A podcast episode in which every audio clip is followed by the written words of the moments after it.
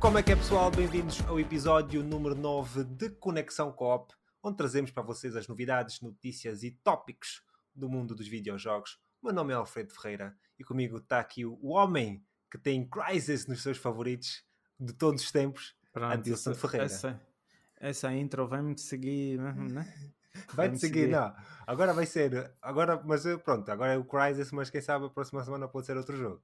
Eh, yeah, mas neste momento sabe. é o Crysis porque foi aquilo que me. Eu estou a preparar aí um Reelsito para pôr no Instagram. não ah, do, do Crysis, Crisis. Não do Crysis, vai ser outro jogo. Mas vai ser, eh, vai ser daquilo que nós falámos no último episódio do, do Extra. Mas sim, fala-me aí como é que tu estás. Epá, estou fixe, meu. Estamos aqui, estamos a gerir domingo cheio de frio. Frio e chuva, aqui onde eu estou. Ah, estás a chover aí? Aqui é, estava a chuviscar, parou, agora está mais. Está tá a secar, teve o dia todo nublado. Yeah. É, mais um ou menos assim, está aqui. Um dia assim meio de bosta, mas já. Sim, malta. E pronto, estamos então aqui com mais um episódio de Conexão Coop, sendo este o episódio número 9. E se gostares então aquilo de que estás a ouvir, considere então apoiar-nos no nosso Patreon em uh, patreon.com level 13 e terás então acesso ao episódio dois dias mais cedo. Poderás também submeter uh, tópicos e outros assuntos para abordarmos no podcast, tal como os nossos episódios extra de Conexão Coop, onde falamos então de tópicos mais específicos, episódios então suplementares que também são oferecidos semanalmente, mas exclusivamente para o nosso, uh, os nossos Patreons. E esta semana nós falamos dos nossos jogos favoritos de todos os tempos, um episódio bastante, bastante grande. E uh, queria falar contigo então o que é que tu achaste desse episódio, o que é que tens aí para dizer ao pessoal que não teve a oportunidade de ouvir. O episódio foi, foi engraçado, foi uma, foi uma experiência engraçada. Eu tive que rebuscar aqui um, os jogos que entretanto tinham passado pela minha vida, mas já foi um foi uma experiência fixe. E surpreendente também, eu não esperava que o Prince of Persia também fazia parte do teu repertório de jogos que fizeram parte da tua vida. Foi interessante também saber disso. E então, yeah, foi um episódio bastante, foi bastante grande, mas foi bastante uh, promissor, sim. Sim, nós falamos de vários, vários jogos mesmo, tipo, não demos um limite de jogos para, um, para nós escolhermos. Falámos mesmo de, sei lá, acho que no total, pelo menos eu, foram pelo menos 30 jogos que eu coloquei ali e uh, tu também deve estar, deve estar um bocadinho menos, porque houve 17, houve 17 jogos já. Eu pus, eu pus não, foda-se, ainda, ainda tem uma diferença grande, porque eu pus yeah. 30 jogos, mas eu sei que quando eu estava a falar de jogos, há jogos que eu pus quase que na mesma categoria ou na mesma yeah, timeline, yeah. mesmo porque foram jogos, foram jogos que ocuparam uma fase específica né, daquilo, da minha, vamos dizer, da minha vida de jogo, não é? E eh, pronto, estavam muito perto uns dos outros, por isso acabei por meter em conjunto. Mas ainda assim tivemos outros episódios, falámos uh, um episódio, alguns episódios atrás, falámos então dos nossos jogos mais antecipados de 2024 e uh, tivemos então outros episódios extra, por isso para o pessoal que quiser ouvir esses episódios tem apenas que ir ao nosso Patreon. E eu queria também dizer aqui que na parte do Patreon, vocês podem inscrever-se no Patreon mesmo sendo grátis e deixar comentários, só não vão poder assistir a esses episódios, têm que pagar para ter então o acesso e para a malta então que nos está a ouvir no Spotify, no Apple Podcasts, Google Podcasts e entre outros, gostaria então que deixassem as vossas reviews, as vossas 5 estrelas, se possível. E para o pessoal que nos está a ouvir do YouTube, não se esqueça então de subscrever. Vamos avançar para os nossos tópicos de discussão. Primeiro, PlayStation atinge 123 milhões de jogadores ativos na PlayStation Network em dezembro de 2023. Eu fui aqui 2013, quase que dizia mal a data, uhum. por alguma razão. Uh, mas sim, uh, eh, 123 milhões de jogadores em dezembro, pá, é, é sempre uma altura uh, bastante interessante. Isto também, o ano anterior, desculpa, o ano de 2022, se não me engano, a PlayStation também teve o seu recorde de números. Estava, acho que, cerca dos 110 milhões de jogadores a atingirem, mas vimos que no espaço do ano tu tens mais 20 milhões de pessoas ativas só em dezembro. Claro que isto uh, conta, estamos a falar aqui de, de, utilizadores em si, não estamos só uh, a falar de contas ativas, porque há, há, pessoas que têm diferentes contas e também outra coisa que, que aqui está a contar.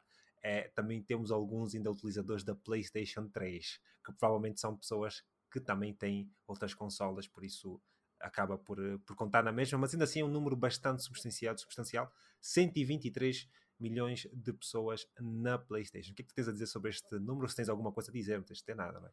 Uh, pronto, pá, é, é, não, é, não é assim. Eu acho que não é surpreendente. Somos a ver bem, bem na lei, lei, lei. Acho que não é assim tão surpreendente. Porque dezembro é uma época muito. Pronto, de férias. As pessoas estão, estão de férias, estão, estão em casa, estão a, estão a, pais estão a curtir com filhos, filhos estão a jogar com, com os pais, com os amigos, está todo mundo em casa, então acho. Eu não acho mas, assim. Mas repara, tu tens tu saltas de um ano 2022 em que tens 110 milhões para 2023 123 milhões, meu, estamos a falar uma, uma diferença ainda substancial. Sim, sim, é, sim. É, tipo, mas mais é, de 10 é milhões dif... de pessoas, meu, que estamos sim, a ver mas... Sim, mas epá, o, o estoque de, de consolas também durante esse tempo aumentou, mantém ali Exatamente. muitas, tem, muita, tem muitos fatores que contribuem para, para, para, esse, para esse acréscimo. Para mim, pelo, epá, não é assim tão surpreendente. É, só... eu, eu, é assim, eu acho surpreendente no, no na, na, na, na vertente que é um número ainda substancial, mesmo tu, tu, não achando que é um número bastante surpreendente, acho que é um número substancial. Somos a comparar não, com outros. É jogos. substancial, mas Sim. não é surpreendente a quantidade de pessoas. Ah, ok. Okay. Estás-me a entender? Sim. O número é substancial, eh, requer a nossa atenção, sim, porque é um número bastante grande, mas não é surpreendente dada, dado aos, tipo, aos outros fatores, férias, sim, sim, sim, sim percebo o que dizer. promoções de Natal e sim, tudo mais. A época de Natal normalmente é a altura que as pessoas uh, têm tendência a estar mais ligadas. Também a época de presentes, como tu mencionaste, a estarem mais ligadas. Sim, isso, isso, é verdade, isso é verdade. Mas sim, pá, parabéns. Veremos se este ano vamos quebrar outra vez o recorde. Acredito que sim. Mas quem sabe, não sei não. Avançando, número 2, uh, eh, rumores de um State of Play nas próximas semanas. Um tópico que nós discutimos até na semana passada. Eu tinha mencionado isto a, questão que eu coloquei foi quando nós poderíamos ver então um State of Play, um próximo State of Play. E uh, engraçado foi que passado cerca de quê? um ou dois dias, se calhar nem isso, começamos a ter rumores de um próximo State of Play, é? e aquilo, pronto, não era assim para, não era para prever o futuro nem nada, era simplesmente eu acreditava que poderíamos ter um, e uh, começam então a surgir esses rumores que indicam que poderemos ter um mesmo nas próximas semanas, e uh, pronto, passando daquele assunto que nós já falámos, que não vamos entrar muito mais sobre isso, eu queria saber, na altura a questão foi se poderíamos ter ou não, agora a minha questão aqui muda um bocado, qual, é o jogo e quais são os jogos, ou um jogo específico, tu há um bocado, até antes de começarmos a gravação, tu mencionaste o Stellar Blade, uh, achas que que tipo de state of play que tu estás à espera ver neste, desta vez, sendo que, sendo que normalmente a PlayStation tem tendência a, eu já tinha mencionado, tem tendência a anunciar na mesma semana e ter, por exemplo, anuncia segunda ou terça e na quinta-feira ou sexta-feira costuma ter logo o evento, é muito rápido. E eles até na PlayStation Blog, de uma forma geral, costumam colocar aquilo que nós podemos esperar daquele evento. Se é, uhum. por exemplo, jogos first party, se é jogos third party, se é jogos VR, tem tendência a focar-se. Eh, sendo que nós não sabemos ainda dessa parte, o que é que tu achas que poderemos ver neste State of Play? O que é que tu gostarias de ver? Também podes responder a esta questão, se quiseres. Epá, eu, sinceramente, uh, em relação a, a State of Plays, eu assisti e assisto muito pouco. Os, o, comecei a assistir mais porque os, acho que os últimos State of Plays a gente assistiu, assistimos juntos. Yeah. Então, epá, eu acho que esse State of Play eu esperava uh, ver mais do estúdio porque uh, tipo a gente fica fica preocupado não digo preocupado mas uh, as nossas expectativas aumentam quando nós vemos a manobra que foi com o estúdio que agora esqueço-me do nome do estúdio que está tá por trás do Stellar Blade nós vimos Sim. que a Sony adotou ali uma manobra de tornar aquele jogo uh, digamos assim exclusivo da PlayStation. Está uh, ali um contrato, uh, acho second party em, com a NCSoft. Com a NCSoft. Então eu acredito, gostaria que eles, pronto, já que eles acreditaram, né? No que viram acerca do jogo, que eles também compartilhassem connosco o que é que eles viram, o que é que eles. O que, qual foi a razão por detrás desse novo Nancy, contrato? Nancy Soft é a Shift Up. Shift Up é que é o nome do estúdio.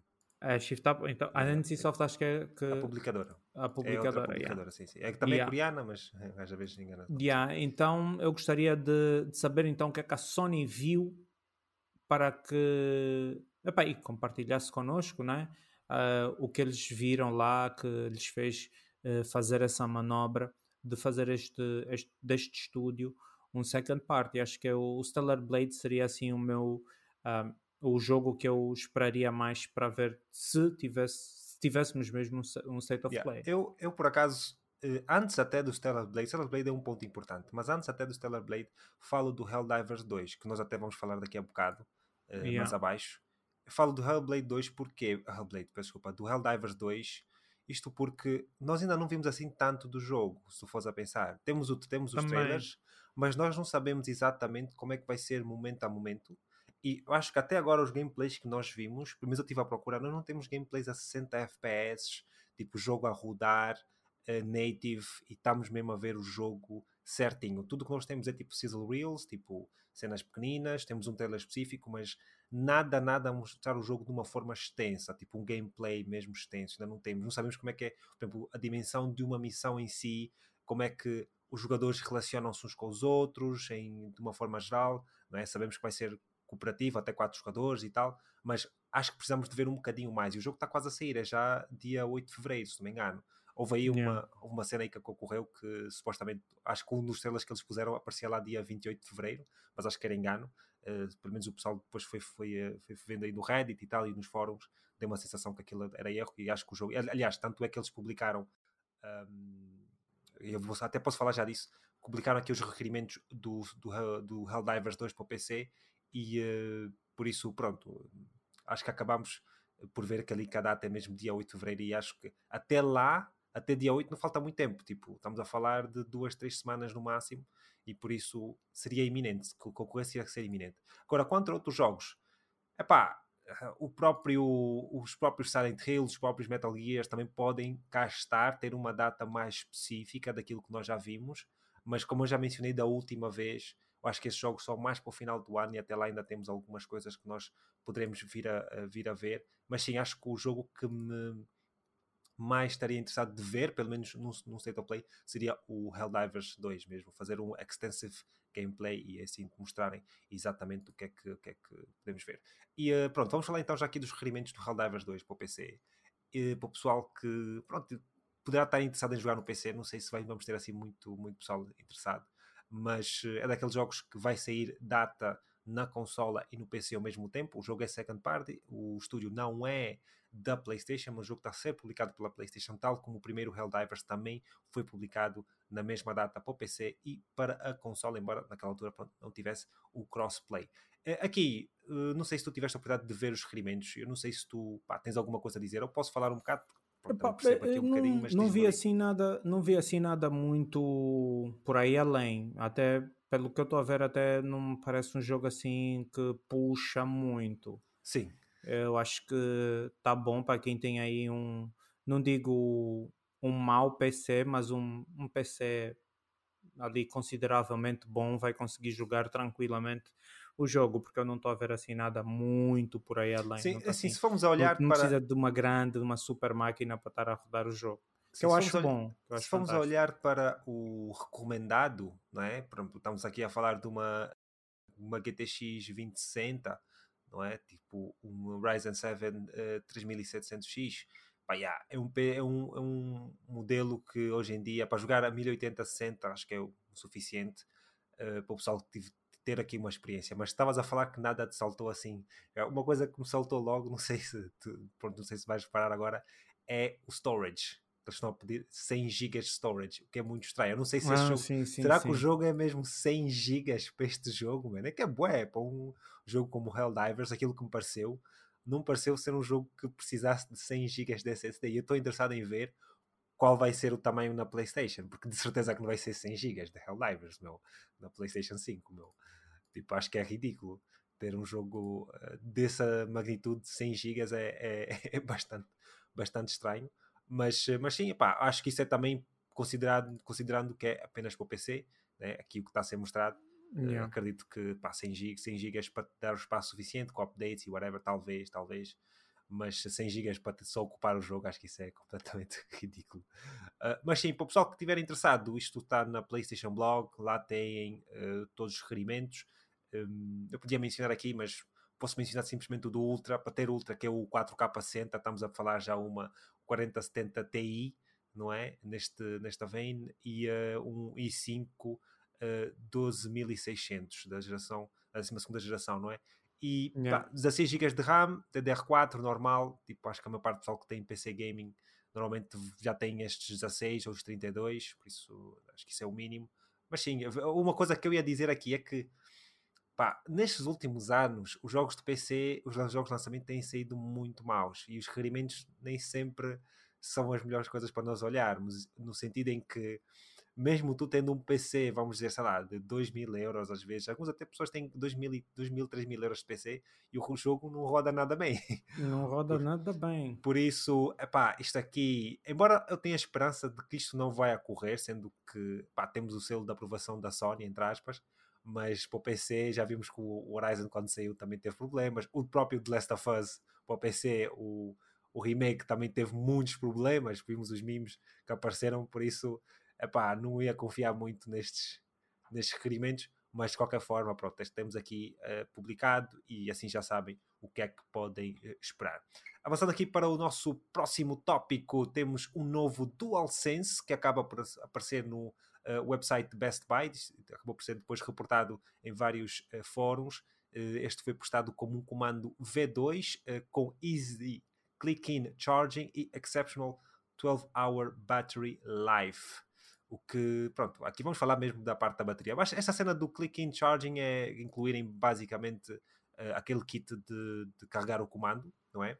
Para, uhum. para, colocar o comando e começa a carregar. Acho que já é, já é fixe. Uma coisa também de notar, eu por acaso não pus aqui, é que pelo preço que lá estava, era um preço normal do comando. Quer dizer que o preço não aumentou, simplesmente é o mesmo preço, só que agora tens essa feature com mais bateria e também tens o, já um bundle com um, esta, esta cena de carregamento. Provavelmente porque as cenas de carregamento não têm estado a vender, se calhar é por isso é que eles também estão a pôr, a pôr dentro. Yeah. Não sei se, se, é por causa disso, mas honestamente não vejo muita gente com essa cena. Eu uso mesmo um cabo USB, uh, eh, USB-C, nesse caso, para carregar e não me faz assim grande falta. Mas uh, fala-me aí de, de, Por acaso, não sei se és uma pessoa que joga com um comando, dois comandos. Essa, eu tenho dois. Tens dois também? Dois Pois. Yeah, também tenho dois. Eu acho que é a, a, o mais prático de se ter dois comandos, até mesmo para preservar a, a, a vida útil da bateria. Acho que é, é, é aconselhável sempre ter dois comandos. Também acho epá, essa feature do Click in Charge também não, não vi necessidade nenhuma de comprar. Na altura em que eu comprei a minha PlayStation, até estava com uma promoção boa para comprar. Olhei para aquilo, pensei em comprar, mas eu pensei, poças, a minha, a minha, a minha desk é grande, é consideravelmente grande, mas eu já tenho tanta merda que eu disse, não, epá, vou, vou deixar isso, vou carregar mesmo com cabo e tal. Tanto que eu tenho uma mesa aqui ao lado da, da minha desk, que é onde eu ponho os comandos uh, e as coisas que eu deixo ali em cima a carregar. Evito de pôr aqui em cima da, da aqui no tampo da mesa porque às vezes ao me levantar uh, puxo um cabo e vem o comando para o chão, que é a maior parte das vezes que deixo cair. Os meus comandos são quando eles estão a carregar, então eu os deixo longe de mim quando estou a carregar, mas de resto, olha, a única coisa que eu achei que achei fixe, por acaso, foram essas 12 horas de bateria, porque em tempos até nós estávamos a, a, a jogar o Evil West e tu disseste que as baterias do. já estavas a sentir que os teus comandos estavam. um deles estava a precisar de substituição porque a bateria estava. já estava a começar a ir à vida. Então 12 horas de bateria eu acho que é um, que é um tempo considerável para se ter num, num, num comando. Então acho, Sim, que... acho que já é um, já é um. já estamos a entrar para o normal, porque repara, o comando da PlayStation é, é ridículo a, a bateria que tem. Eu não sinto tanto, porque sou também como tu, do género uh, estou a usar um comando, está que o outro está sempre a carregar, não é? E aquilo é fixe porque, no sentido em que quando acaba de carregar, é, olha, até carrega rápido, mas acaba de carregar, pego, pego no, no, comando, retiro tiro do cabo, não é? Normalmente, sim, e está a ficar sem bateria, ponho este a carregar e, e pronto, e começo a usar o outro. Se bem que eu acho também que, que, que a própria PlayStation, uma coisa que eu notei é que quando dá a notificação que já está com pouca bateria, eu normalmente ainda consigo jogar tipo uma hora, uma hora e meia. Sim, Acontece sim. muitas vezes isso. E acho que o pessoal também que sente aquela. Ah, uh, por exemplo, aparece a notificação, pouca bateria, põe logo a carregar. Ainda consegue-se tirar um bocado, só que é chato porque ficam a aparecer as notificações. Né? Passado tipo, aquilo aparece, acho eu, passado meia hora, já já já está, tipo, volta a aparecer e depois passado 15 minutos volta a aparecer outra vez e depois já aparece uma vez mesmo antes de desligar ele volta a aparecer, já me aconteceu isso. Mas, yeah. mas sim, ter dois comandos acho que é a melhor forma. Uh, 12 horas de bateria sem aumento do preço acho que é fenomenal, pelo yeah. menos acho que o pessoal quer. Uh, e sem contar que, pronto, nós estamos a falar do nosso comando normal, o pessoal que usa o Edge, eu já vi o pessoal a reclamar que aquilo é. Nós estamos a jogar com, com comando normal, temos 6 ou 6, 7 horas no máximo, pelo menos para mim é o que eu uh, já calculei, sem ter as features todas ligadas e usar assim normalmente. Eu sei que quando estou a jogar jogos, uh, por exemplo, como Call of Duty, sinto que a bateria vai mais rápido. Eu jogos muito, quando estou sempre a clicar e tal, jogos de combate, por exemplo, sinto que a bateria vai mais rápido. Mas um, se eu estiver a jogar, por exemplo, jogos como Humanity, a bateria demora yeah, jogos menos, tempo. Os jogos menos tempo. cadenciados, ele, ele dura um bocadinho mais, dá para esticar mesmo um bocadinho mais, diminuis uh, vibração, diminuis, Exatamente. Uh, tira, uh, olha, um, um conselho que eu dou é desligar logo aquele, aqueles barulhos, por exemplo, há comandos que têm aquela feature que os barulhos das portas, do ah, vento não, e tal, aparecem desliga isso porque isso só consome bateria e sinceramente não aumenta a imersão em nada. Até porque a maior parte das pessoas joga com headphones nem sequer está a ouvir aquilo. Nem está a ouvir aquilo. Então... Mas, por exemplo, eu já vi pessoal em que eu estou em parte estamos a falar e eu estou a ouvir, estou a ouvir o comando. Está a ver? Tipo, no GTA, por exemplo, acontecia, acontecia muitas vezes. O pessoal estava a jogar GTA e, e aquilo tinha as cenas das sirenes, não acho que era das sirenes ou era do, dos polícias a falarem, tipo o rádio, e uhum. aquilo está ligado. Eu pergunto, mas então estás a jogar com isso porque ah, e, e, depois fica ali e ele, as pessoas nunca mais, nunca mais se lembram. Mas sim, acho que é uma feature completamente desnecessária para quem está a jogar headsets. E pronto, sem contar, a única coisa que eu não desliguei foi o sistema de vibração que eles têm, né? o, sim, o que faz mesmo o DualSense ser o DualSense e por isso, pronto, essa aí tenho sempre ligado, mas de resto, já, desligo, desligo tudo, não vejo necessidade nenhuma. E uh, mesmo a, a, a, cena da luz, depois diminuir a, intensidade da luz, né? diminui logo, fiz o dim, mesmo para isso, e por isso, pá, pá é o que é. Mas uh, pronto, ficamos a saber que então acaba por ter uh, quase o dobro de horas, porque é o dobro de horas, já. E por isso, fazendo, que... do, fazendo do DualSense o melhor comando já comercializado. não tens hipótese. Epá. É que não tens, não tens hipótese. Não, é 12 horas de bateria, 12 horas de bateria em um DualSense é mesmo escal, escalar o comando mesmo para, para o top mesmo. Não tens hipótese. Sim, Está é muito verdade. bom. Sim, porque é uma coisa que ficava muito atrás da Xbox era isso, era o facto da, da bateria ser, ser mesmo muito má. Mas, eh, mas sim, é pá, Pessoal, só, só tenho a pena é que o pessoal que comprou, que está a comprar, por exemplo, as, as PS5 Slims não, vai, não tem o comando incluído, vai ter que comprar outro se quiser. Né? Podiam ter lançado já com, esse, com essa consola, mas pá, pronto. Sabes que a Sony também quer fazer em tudo dinheiro. Monetizar o máximo. Exatamente. Avançando para o nosso uh, próximo tópico, temos então Hogwarts Legacy a vender 22 milhões de cópias em 2023, com 2 milhões apenas em dezembro de 2023. Uh, tu que és aqui o nosso residente honorário de Hogwarts Legacy, uh, fala-me lá destas, destas Mano, eu já tinha dito, eu já tinha dito e volto a dizer, esse é o boicote mais lucrativo da história. Tu não estás a, não estás a perceber isso. Tentaram boicotar esse jogo de todas as formas por causa das. Eu não digo que foram infelizes, eu acho que as pessoas têm o. É válido o direito de liberdade de expressão, as pessoas têm. podem. Pá, há um limite, ok, de liberdade de expressão, as pessoas têm que estar ali atentas né, no que vão dizer, não literalmente tu dizes tudo o que te vem à cabeça e passares por cima da liberdade dos outros, nesse sentido. Sim. Mas ela teve ali um, um comentário, assim, um bocadinho, não digo infeliz, e as pessoas. Mas foi levada uh, a mal, vamos assim dizer. Exatamente, yeah. e, e as pessoas acharam que, prontos, ela estaria diretamente ligada ao Hogwarts Legacy e boicotando o Hogwarts Legacy afetariam uh, a J.K. Rowling de alguma forma. Tipo, o, que, então... não, o que é engraçado, tipo, se o, jogo, se o jogo não tivesse tido sucesso, imaginemos que o jogo estamos a falar numa altura, epá, o jogo venderia, sei lá, 2 milhões de cópias ou 1 um milhão e meio, uma merda assim, uma coisa mesmo ridiculamente baixa. Ela não ia ficar mais pobre. Mas o facto dela fazer, nós vendermos 22 milhões, o jogo vender 22 milhões, fez ela ficar mais rica, basicamente. Tá, tá, tá entendendo? É que, é que as, é que, epá, é, é por aí. Então, antes do boicote, eu acho que as pessoas que, eu conheci várias pessoas que tiveram envolvidas nesse boicote, tiveram a fazer esses, já falei com essas pessoas novamente, depois do, do nosso GOAT, né? GOAT Games, uh, os melhores jogos de todos os tempos, né? Uh, e viram que eu pus lá o Hogwarts Legacy, mandaram mensagens a falar como é, se é Hogwarts Legacy, você põe aí, eu disse, pá, teve que ser, eh, pá, é, é normal, é o que eu, eu gostei do jogo, ah, mas depois disso, disso, disso, eu disse, pá, vocês têm que perceber uma coisa, tipo, a pessoa, vocês não podem ir, ir muito pelo ad hominem, vocês, Tipo, vocês têm que ter uma coerência naquilo que vocês estão a criticar e o produto, embora tenha sido produzido por ela, a história, o produto não está diretamente ligado a ela. É um estúdio novo, eles não têm nada a ver com, com o que a J.K. Rowling faz ou deixa de fazer ou Sim, fala ou é deixa uma, de É uma falar. daquelas então, instâncias em que o próprio produto já ultrapassou a pessoa. Exatamente. Já não está nas mãos. A J.K. Rowling já não tem nada tipo, ou melhor, não tem um, controle sobre a própria propriedade intelectual.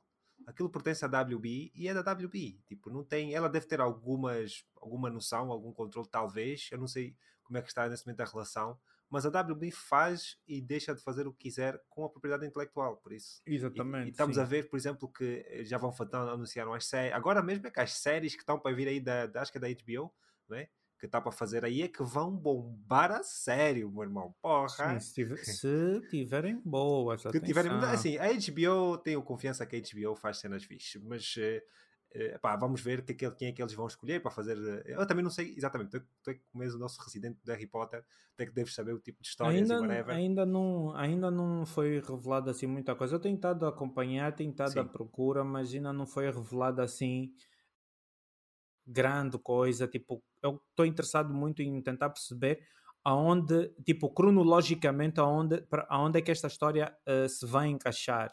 Sim. Porque acho que tanto tu como eu, mesmo tu não sendo um, sendo um residente do Wizard, Wizarding World, tu gostarias muito de ver uma série ou um filme ou uma série de filmes acerca do um prequel uh, a tentar explicar e, e, e, expor mais a vida e os feitos do Lord Voldemort. Sim, mas tu achas, tu achas que, por exemplo, eles a, a recomeçarem o universo, achas que não achas que seria mais justo começarem daquilo que é, com aquilo que é mais popular, que é, é, é, é o pessoal ia todos perguntar onde é que está o Harry Potter, que é o personagem da história.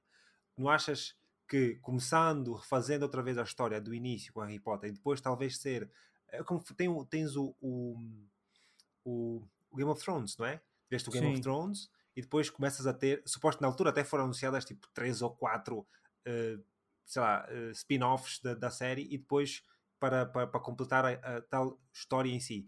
Tu não achas que seria mais justo começarem outra vez com a origem lá do é Harry, fazer a, coisas todas e depois coisas... não, não. não achas que é mais justo? Porque para mim, não. eu acho que as, para as pessoas que não conhecem, por exemplo, não conhecem os livros, mas conhecem o Harry Potter, como eu, não é? as pessoas iam perguntar-se onde é que está o Harry. Estás a ver? Então, porque senão a série não ia, não ia chamar Harry Potter. Então, se estás a começar por aí, não podes chamar Harry Potter. Não, não pode. Eu, eu, eu assim, é uma série. Devia mas, ser uma série. Para mim, é na está. minha opinião. Sim, na fala, minha opinião, falar. deveria ser uma série que aborda, como fizeram no jogo, tipo, explorar mais o universo. Porque, uh, Alfredo, o, o próprio filme, os próprios livros, os personagens, tipo, de uma, de uma forma geral, estão tão bem construídos, são tão profundos, mesmo até aquele professor que só vai só vai fazer parte daquele, daquele trecho, daquele livro, daquele filme que vem para, dar aulas de, lá da, das artes das trevas. E tu sabes que aquele professor no próximo ano vão ter que colocar uma, uma, uma, uma pessoa nova. Mesmo aqueles, aqueles personagens que só passaram por um filme, tu vês que houve um trabalho tão bem feito de profundidade e de, e de construção daquele, daquele, daquele personagem que eu acho que o Harry já teve, eu acho que o Harry já foi construído até demais, todo mundo já conheceu demasiado Harry. Agora, se uh, a série fosse Potters, tipo, para falar do, dos feitos e da vida do, do pai e da mãe dele, para mim seria melhor, eu ia gostar mais do que fosse mais Harry Potter, tipo, falar mais do Harry, Harry. Eu acho que já estou mesmo muito cansado. E olha, eu sou um residente do Wizarding World, mas eu não sou fã do Harry Potter. Eu acho o Harry Potter um puto chato, irritante, cheio de sorte. Para mim, o grande herói da história, um gajo que teve, teve uma ideia, eh, lutou pela ideia, morreu por ela e única, a única coisa que lhe destruiu foi o orgulho. Acho que é o, o Tom Riddle. Para mim, o herói daquela, daquele universo, o TRS daquele universo é o Tom Riddle. Mas pronto, é pá. Sim, mas, é, é, mas sim, sim, aquilo que acabas por dizer faz sentido, até porque o próprio Hogwarts Legacy, se bem que ele tem o nome Hogwarts, né, que todo mundo conhece, que é a escola do, do, do mundo né, do Wizarding World e do Harry Potter em si, eles acabaram por não tocar na, na propriedade intelectual ou na parte do Harry Potter em si, mas, eh, mas sim, pá, vai ser interessante em ver. Eu continuo a acreditar que no primeiro instante, eu acho que deviam pelo menos recomeçar com a história e depois, uh, como é que eu te vou dizer, uh, abrangir talvez outras vertentes, porque eu acho que tem a ver com, tem, e falo isso, tem mais a ver com o próprio dinheiro. Acho que, epá, tu começaste com outro Harry, vais ter putos Tipo, é mais, já, já começaram a ter especulações quem vai ser o próximo e etc. Mas também, sim, é, por exemplo, eu não sei como é que a história do, dos filmes de Harry Potter ou dos livros de Harry Potter passa-se em questão de cronológica, tipo, em, o tempo que se passa desde o primeiro filme para o último filme. Nós vimos que chegou um momento que o Daniel Radcliffe já estava mais velho que sei lá o quê, e o gajo Exato, já estava a fazer o papel de um puto, né? O gajo já estava muito yeah. velho, meu. Mas e notava-se, a barba dele no último filme estava ridícula, tipo, ele e do, e, do, e do Ron também, o Ron, Ron ficou sim. mesmo, tipo, no, no último filme, nas últimas cenas do último filme, tu já não, tu reconhecias o, o, o Weasley pelo, por ser o Weasley, porque se tu olhasses para a cara de tu vias um marmanjo, um gajo adulto, cheio de, com uma barba toda. Não, como é? Não, sim, sim, sim. não dá. Mas não vai dá. ser engraçado de ver quem é que eles vão, vão, vão selecionar. Uh, mas sim, avançando para o nosso tópico número 6, temos então a antevisão de Suicide Squad, Kills a Justice League, que não tem sido muito boa para dizer o mínimo, não é? mas, uh, mas sim, isso é uma coisa também que eu queria falar disto porque Primeiro porque a Warner Brothers, a WB, já uh, deu permissão para o pessoal que, que jogou a beta falar mesmo do jogo. Né? Talvez porque eles viram que essas primeiras reviews ou a antevisão do jogo não estava a ser muito boa. Né? Tu viste vários websites a falarem para o pessoal que leu os artigos a falarem que o jogo não estava a ser uh, bem aquilo que eles queriam, não estavam a dar uma boa, uma boa review inicial. E acho que a WB acaba por levantar este ou melhor, acaba por dar permissão para as pessoas falarem que jogaram a beta mesmo para contrariar alguns aspectos aquilo que tem-se passado nos últimos dias. E sendo eu uma pessoa que jogou a beta, posso continuar a afirmar que aquilo estava uma bullshit. mas, eh, mas posso dizer assim, não, agora falando a sério, que é um, aquilo que eu joguei, pá, eu achei interessante para um jogo cooperativo, multiplayer. Uma coisa que eu até fui com a cabeça bastante uh, erguida inicialmente. Isto porquê? Porque a minha sensação, a esperança que eu tinha inicialmente é que quando eu joguei, por exemplo, o Guardians of the Galaxy da Eidos Montreal, que nós falámos no outro dia, e quando nós falámos sobre isso, eh, sobre, sobre, esse, sobre esse jogo, ou sobre esse estúdio, né? eu não mencionei esse jogo do, do Guardians of the Galaxy, mas falamos sobre esse estúdio. Eh, o jogo, quando foi anunciado, o pessoal estava assim um bocadinho desiludido. Foi uma altura em que o Marvel's Avengers sai as pessoas não estavam assim muito esperadas, depois muito, com muita vontade depois o jogo, quando sai, uh, uh, também teve problemas significativos em termos de performance, o jogo já estava a rodar a 1080p, houve uma, uma controvérsia assim um, ligeiramente em relação ao jogo em si, mas depois eu acabei de ter jogado. E eu gostei bastante daquilo. E para mim voltou a comprovar que a Eidos Montreal consegue fazer o melhor possível com aquilo que tem. E esta aqui, inicialmente, eu também tinha a mesma esperança, porque assim, a Rocksteady é um estúdio fantástico. E Passado esses anos todos, nós estamos neste jogo, o jogo saiu, o último jogo deles em 2015, meu, o Batman Arkham Knight, acho eu. E estamos em 2023, 2024, peço desculpa. O jogo são, são, estamos a falar de 9 anos, meu. Estás a ver? Depois de, de, de ter lançado o último jogo. Em 9 anos para fazerem isto é tipo, é completamente ridículo. Completamente ridículo no sentido em que tu tinhas um, um estúdio muito bom a fazer algo que é extremamente genérico. Extremo, o jogo é extremamente genérico. Tu mudavas as skins daquilo e o jogo podia ser qualquer outro. Não há nada ali que eu vi, tirando os nomes dos personagens, pelo menos da beta, não falo dos outros porque aquilo tem contextos de história e whatever, mas a jogabilidade em si é muito genérica. Não quer dizer que seja má, não é má, porque aquilo que eu joguei não é um jogo mau, mas não é um jogo que eu vou pagar uh, 70, 80 euros ou 70, 80 paus para jogar aquilo.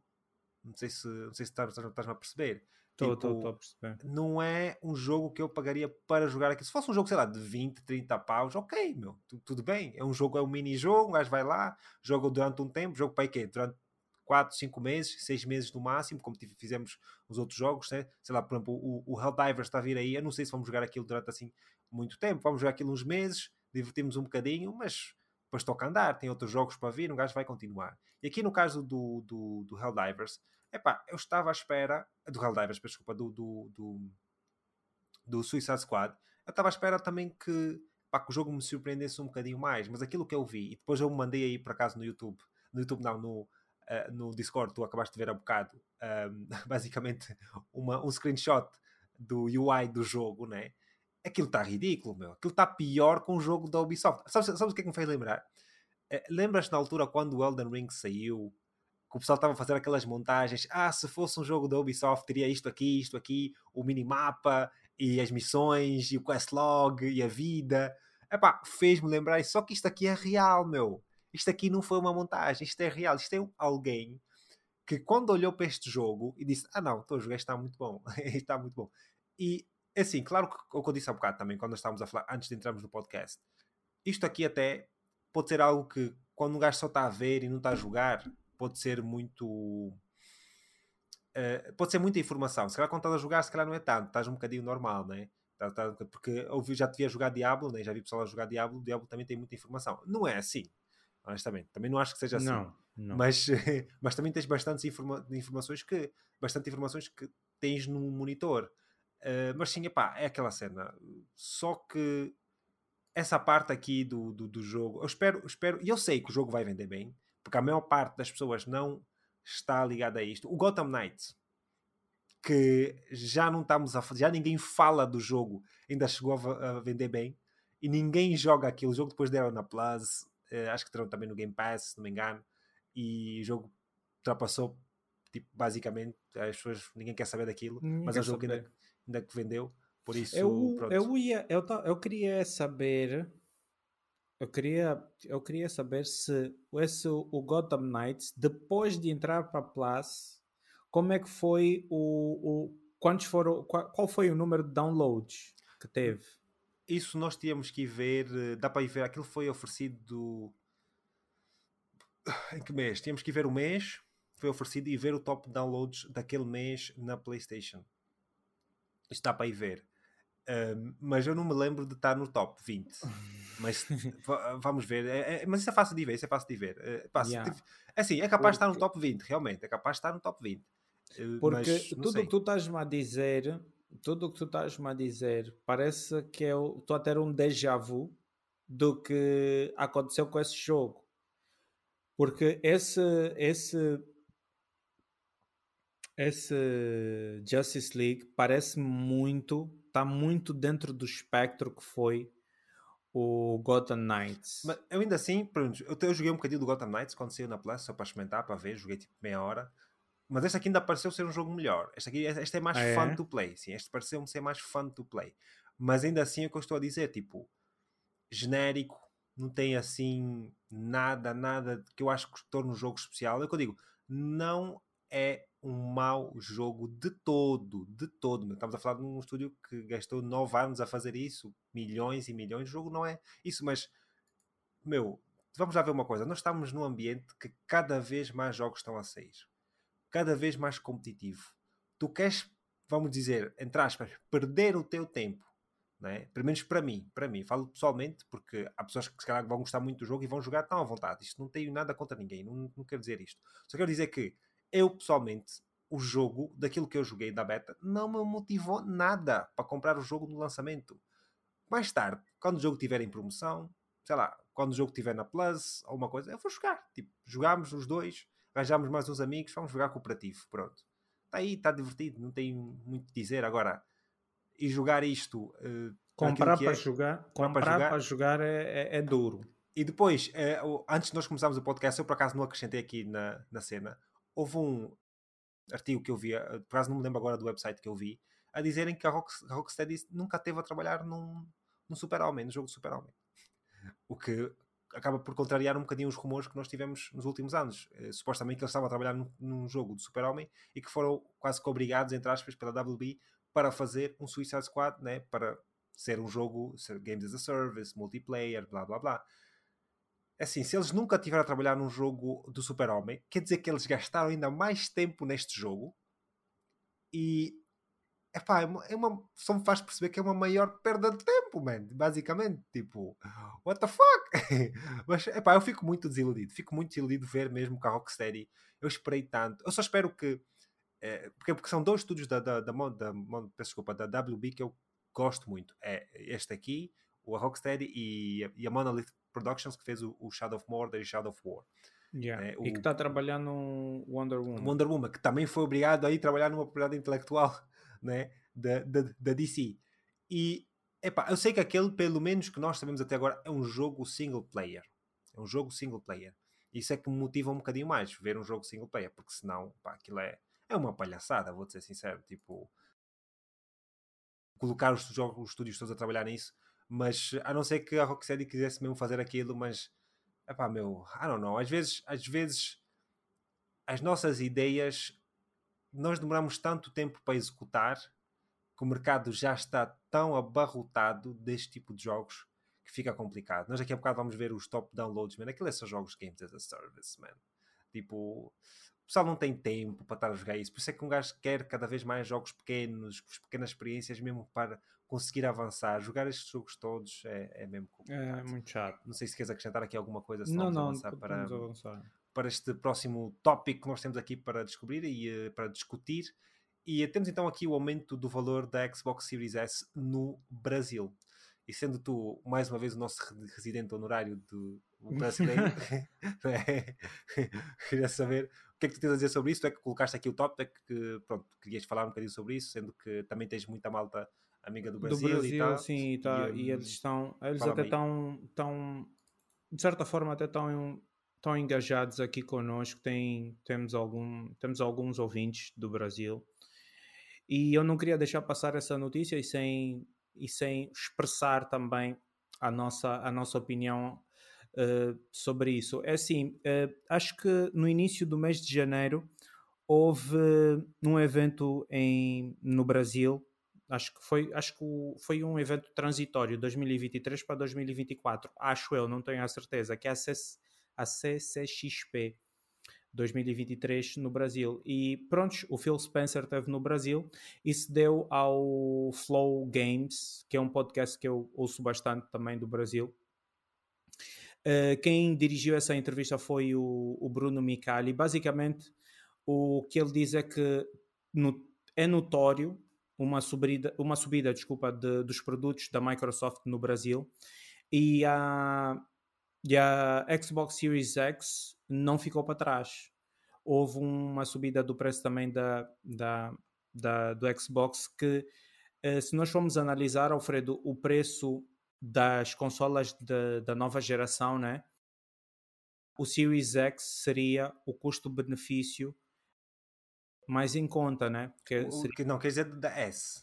É o, sim, pois, da, pois. o S seria. Estavas a referir à yeah. X, estava a achar estranho, mas sim, yeah. da S. A S seria o, o valor né, e o produto eh, mais em conta. Tu conseguias, vais conseguir. Tudo bem que tu não vais ter acesso aos títulos da Sony, mas toda nova, todos os jogos de nova geração né, estão a sair também para, para essa consola, e que eu achei até, a princípio, uma, uma ideia genial eh, da, da, da Xbox. E o Phil Spencer, nessa, nessa, nessa entrevista, diz que, é, que ele não vê as subidas dos preços né, como um ponto positivo. Mas ele também diz que ele precisa de manter um negócio estável dentro do Brasil. E neste momento o Brasil oferece um, um, um como é que é de explicar? Tipo, um, um país é muito complicado para tu teres negócios por causa das taxas dos impostos que tu pagas para tu, tipo, para tu subsistires dentro do país. E ele termina a dizer que há formas mais baratas do que o preço que foi sugerido. Foi isso que ele disse. O que eu achei, o que eu achei, eu não digo que eu achei bom e que eu não ou mal. Mas primeiro, primeiro, o que é que ele quer dizer com isso especificamente? Porque eu, eu também olhei para essa quote, né, para essa citação, e eu não sei, pronto, às vezes as pessoas também a traduzirem as coisas pode ser que não fique Exato. claro, né? Mas o que é que ele quer dizer com isso exatamente? Explica aí, explica-me a mim, o, explica também o pessoal. O que eu, o que eu, o que eu entendi, o que eu, que eu percebi da matéria é que ele disse que uh, o, o serviço da Xbox, né, o Xbox Live, agora vai estar presente em várias plataformas okay. e plataformas até mais baratas, porque hoje e também houve um fenómeno no Brasil que uh, no mercado brasileiro que tornou mais viável a compra dos periféricos e do, e do hardware. Estás a entender? Eu acredito que neste momento tu montares uma máquina tipo top tier, mesmo uma máquina boa, o que tu gastas aqui não tem nem sequer comparação do que tu vais gastar lá. Lá está muito mais barato tu montares um bom computador, um bom um, um, um PC gamer no Brasil está muito mais barato do que montar aqui. Ok. Ok. Então o que ele teve a dizer é que com essa aqui eu só percebi, eu só consegui entender isso. Ok, estás a falar do teu serviço que pronto, podes jogar os jogos da live em, em outras plataformas. Eu acho que essa quote é o que ele quis dizer com isso. Epá, na minha opinião, é assim. Eu achei um tiro no pé. Porque nós vimos que os números, os números não mentem. A Sony está disparada à frente, está anos-luz nesse momento à frente de qualquer outra concorrente.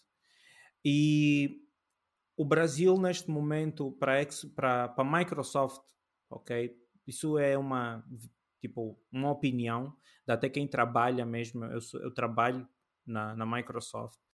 E o que eu vejo é que o Brasil é um mercado muito expoente da Microsoft.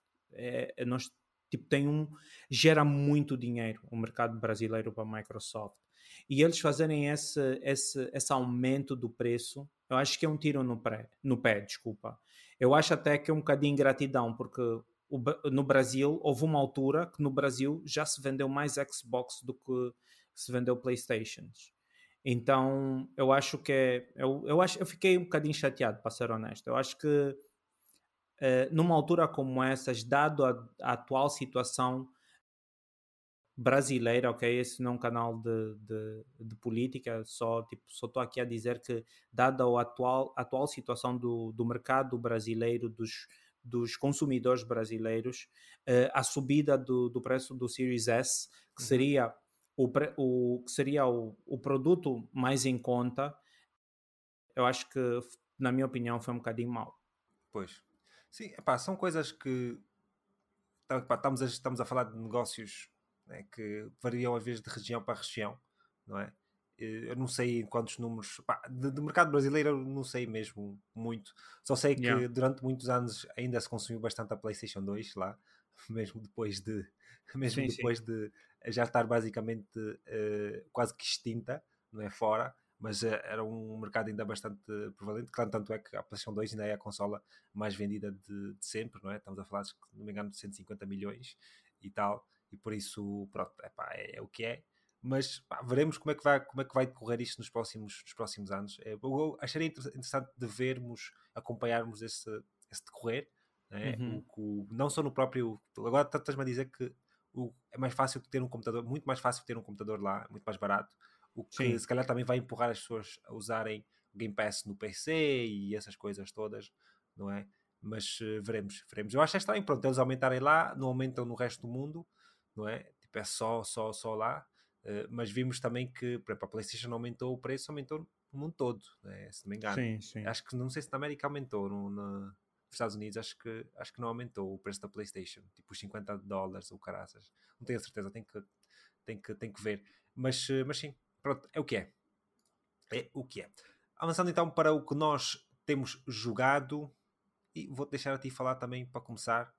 Uh, o que é que tu tens jogado aí? Tirando pronto Evil West, que nós continuamos a jogar o cooperativo, o que é que tu yeah. tens aqui a dizer a malta? Sei que Epá, tirando, o Evil West, tirando o Evil West, eu tenho um. É, eu até compartilhei contigo, tu se fores ver, eu pus no, no nosso uh, OneNote, né, no nosso bloco de notas compartilhado, tem lá uma pasta que é a Platinas para 2024 Mr. Pulungunza ah, e tu lá vais ver tu vais ver que, que, é muito que é muito simples é uma coisa muito simples porque eu já fazia eu já fazia mas era no individual mas agora passei a dar mais atenção a isso até mesmo porque epá, vou ser pai tem um monte de coisas a acontecerem na minha vida Sim. e eu achei melhor ter isso por escrito planeado de formas a que eu não me perca no processo então, pronto, eu comecei a jogar agora o A Plague Tale, o Innocence. Ok, vou jogar um, vou jogar o primeiro agora, depois vou jogar o Requiem.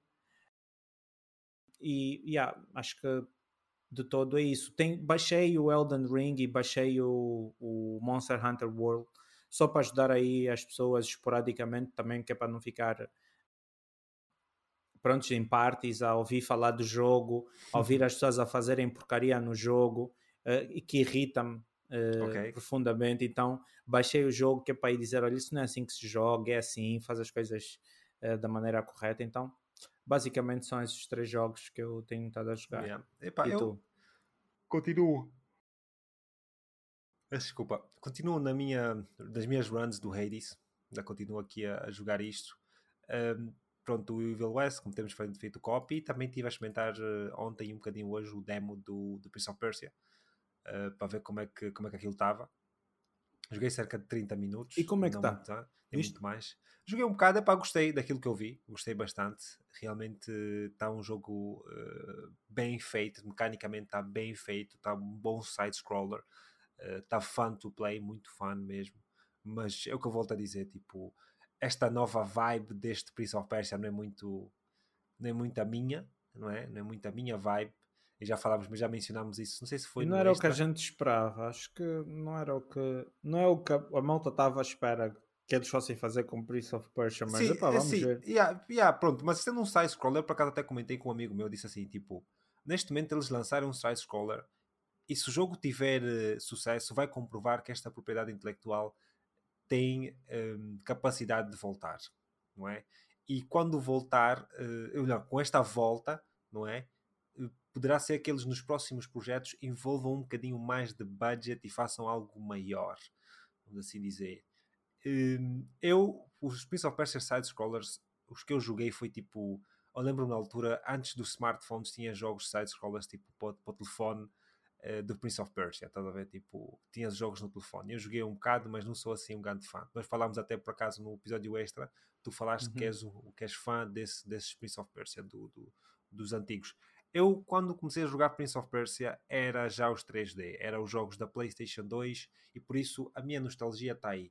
Não é que tire, não é que retire um, a graça deste jogo que está apresentado, porque eu acho que se fosse mais naquele. Como é que eu vou explicar? Naquela, naquela vertente uh, negra que os outros jogos tinham, os outros eram mais dark, tinham um tema diferente. Este aqui, estamos a falar, isto é, como tu disseste, isto é Miles Morales, bro. Isto é hip hop e o gajo a, a, a, todo estiloso, a querer fazer os melhores golpes e tal. Não é mau, não é mau jogo, mas se eu tiver que jogar, não será agora. Também que agora estou ocupado com os outros jogos que eu ainda estou a jogar e os jogos que estão para vir. Mas eh, a experiência gostei daquilo do, do overall, gostei de, de, de, o gameplay em si, estava fã do play. Só que pá, não consigo tirar o. Imagina, o gajo tem, o tem dreads, mano. O gajo tem dreads. Eu, eu, eu não consigo. eu fico ali a pensar o gajo, meu, o, o Prince of Persia, ali com o gajo com dreads e o caralho. Tá, acho que faz o fã, porque a minha e, memória ainda é não... do Prince of Persia, tipo. Aquele antigos, do Oriente Médio, aquele Exatamente, gajo do, o gajo do Oriente ainda... Médio e tal. Yeah. Yeah. Eu, eu sei, eu sei. E por acaso não, não, não, não, fico, não fica para trás também. Tipo, não fico eu para trás porque mesmo sendo fã do, desses side-scrollers, eu estava à espera e eu gostei muito mais dos 3D. Sand of Time, para mim, é um jogo fantástico. Eles, se fizessem só um remake do Sand of Time, eles iam, tipo, eles iam fazer muito combo, porque eu acho que a Ubisoft, naquela época, angariou o maior número de fãs por causa daquele jogo, mano. E, então... e, é, o remake que estava para fazer para ser feito, né, inicialmente, quando Sim. foi apresentado a volta do Prince of Persia. Foi esse. Nós tivemos, era, se eu não me lembro qual era o estúdio, mas era um estúdio também, uh, eh, um, acho que era indiano, uma coisa assim, acho que era um estúdio assim, que estava a fazer o, o, tal remake, que não é propriamente. Assim, era um, era um port slash remake, né, com os gráficos assim um bocadinho estranhos. O pessoal estava a criticar todo e por isso é que acabou por ser também. Tipo, não tinha. Nesse momento não sabemos se o projeto ainda existe, está mesmo para sair, mas. Uh, epá, agora estamos nessa vertente de toda hora voltar eh, ao jogo, a Ubisoft, sempre adiar, etc. Nem vale a pena estar a falar sobre isso. Mas sim, epá, espero que o pessoal curta mesmo o jogo. Acho que o jogo está fun. Eh, eu, pá, se ocorrer uma oportunidade, o jogo estiver barato, preço acessível, se calhar compro, se calhar jogo, porque eu achei mesmo fã no jogo. Por acaso gostei mesmo da, da vertente do combate, está muito fã no parry, está tá top, uh, os, os, os, combos que ele consegue fazer, se tu te habituares mesmo ali bem a fazer os combos do jogo, podes, podes combater. Gostei dos efeitos, ele ainda, ainda tem mesmo lá o wall running e tudo, está tá engraçado. Uh, gostei, gostei, porque pá, é, uma, é, é, um signature move, né? Nós dois falámos yeah. do, do Assassin's Creed que tem o Leap of Faith, aquele é o wall running do Piece of Persia, é signature move. Yeah. Tipo, eu não me lembro de jogar um jogo anterior aquele e ter aquele, aquele movimento, né? De, yeah. de, depois lembro muitas vezes estar a fazer wall running e tu clicas na, na, na como é que chama? De, aquilo tem o nome, né?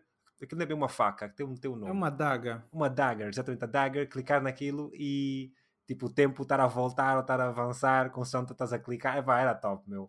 E aqui, pá, espero que também tenha essa, essa, essa vertente. Não sei se mais para a frente, sendo que eles ainda não mostraram essa, essa vertente no, no coisa. Porque eu não sei, por acaso, eu acho que a Dagger é só isso, é só mesmo uh, uh, tempo, né? É tipo, só o tipo, tempo. É só o tempo. Mas os outros, os outros Prince of Persia, tu que jogaste os side-scrollers, também tinham essa, essa mecânica? Não. não. Tipo, não, não tinham nada a ver porque com aquilo, a cena. Porque o Sand of Time foi é que um... introduz. Foi um... Exato, é que introduz e aquilo era para ser uma história... Sim. Uh, uh, de, Sand of Times, tipo... Sim e que terminado aquilo era um arco que se fechava e podia haver outros pois. Prince of Persia, mas a abordar outras coisas. Tanto que o 2 ele já não tinha a Sand of Time, ele recuava o tempo de uma outra forma, mas ele usava o que este agora usa, que são duas espadas. Estás me entendendo? Não sei sim, se sim, vais te lembrar.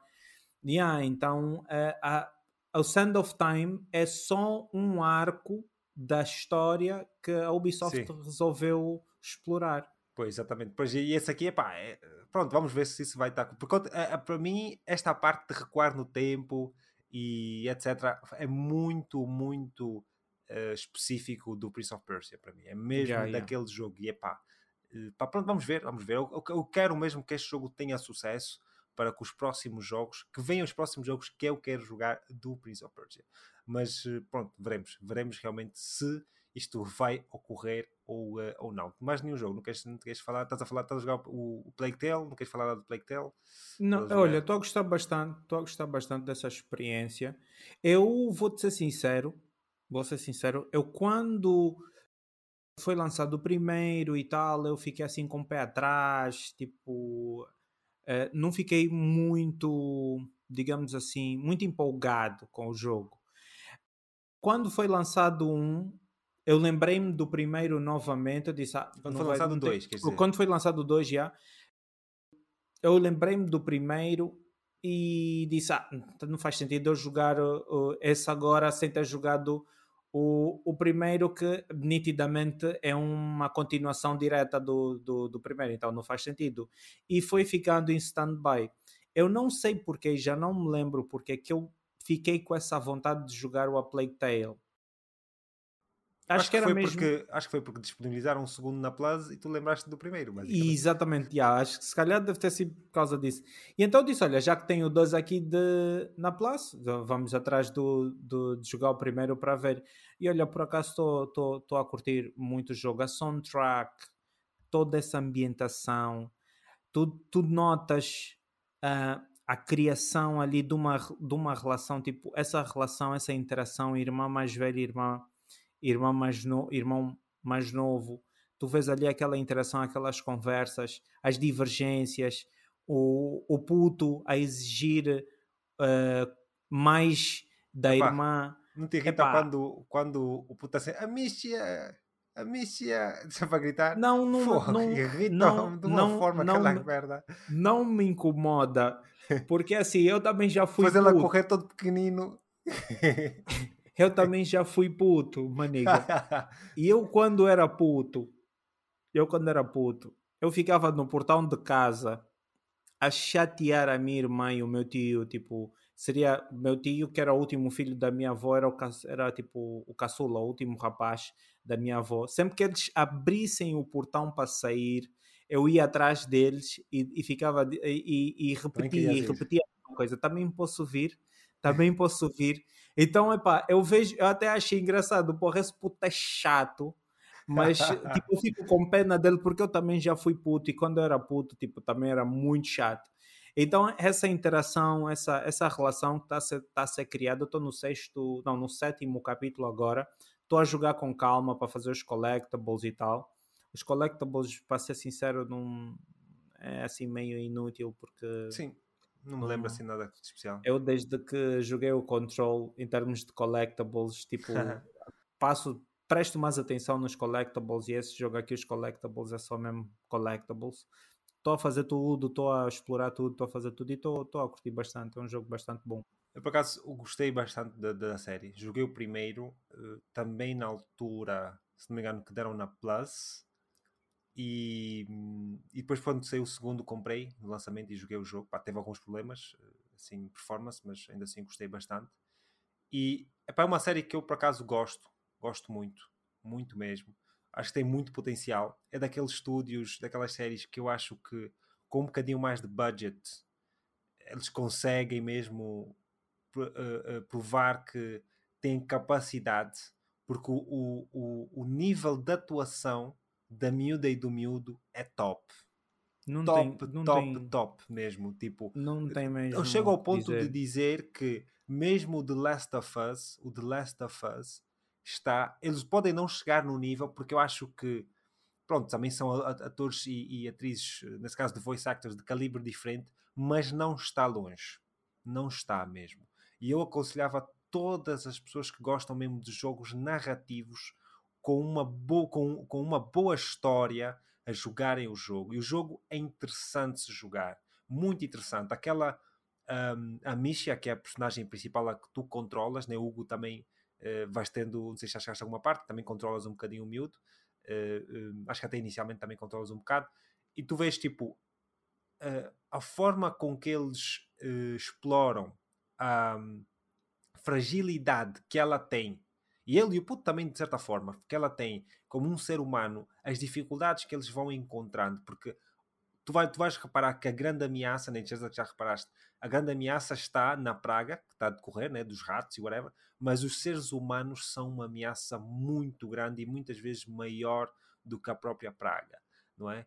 E, e, tu notas que essa relação que eles têm, essa não só dos personagens, eh, os dois principais, uh, o conflito que vai haver com outros personagens, não só no primeiro como no segundo, acaba por ser muito interessante e muito bem feito mesmo, muito bem feito, muito bem escrito este jogo, muito bem escrito. E eu gostaria que fosse mais promovido esta história, fosse realmente mais encarada apreciada. de forma apreciada e encarada de forma séria, porque nós temos grandes jogos de narração na, na PlayStation, dos videojogos geral, e este aqui para mim é um deles é um deles. Acho que merece um bocadinho mais.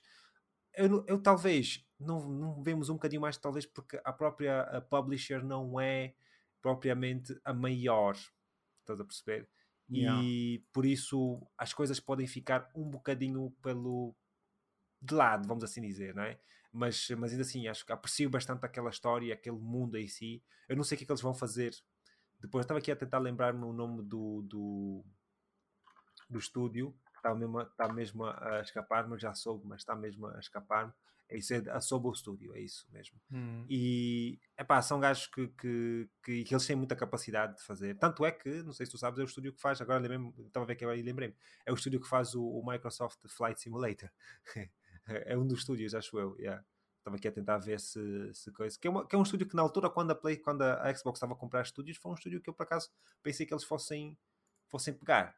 Uh, porque seria, seria, seria justo eles terem, terem comprado, comprado o, um, o, o estúdio, é um estúdio francês, se não me engano. Yeah, Portanto, é que o jogo passa-se né, nessa, nessa yeah. vertente de França e tal. E é, e, é, yeah. e é muito bem feito. Eu gostei, não sei o que, é que eles vão fazer com o próximo, né, com o próximo jogo em si, uh, porque se vai haver se realmente próximo, porque o último acaba de uma forma assim um bocadinho estranha. Uh, o primeiro dá para ver que poderia ter uma sequela, mas o segundo já fica assim um bocadinho estranho de se fazer, mas veremos. Eu gosto muito da propriedade intelectual e pá, veremos. Só gostei também top. que o primeiro também se recebesse um update para PS5 também seria top.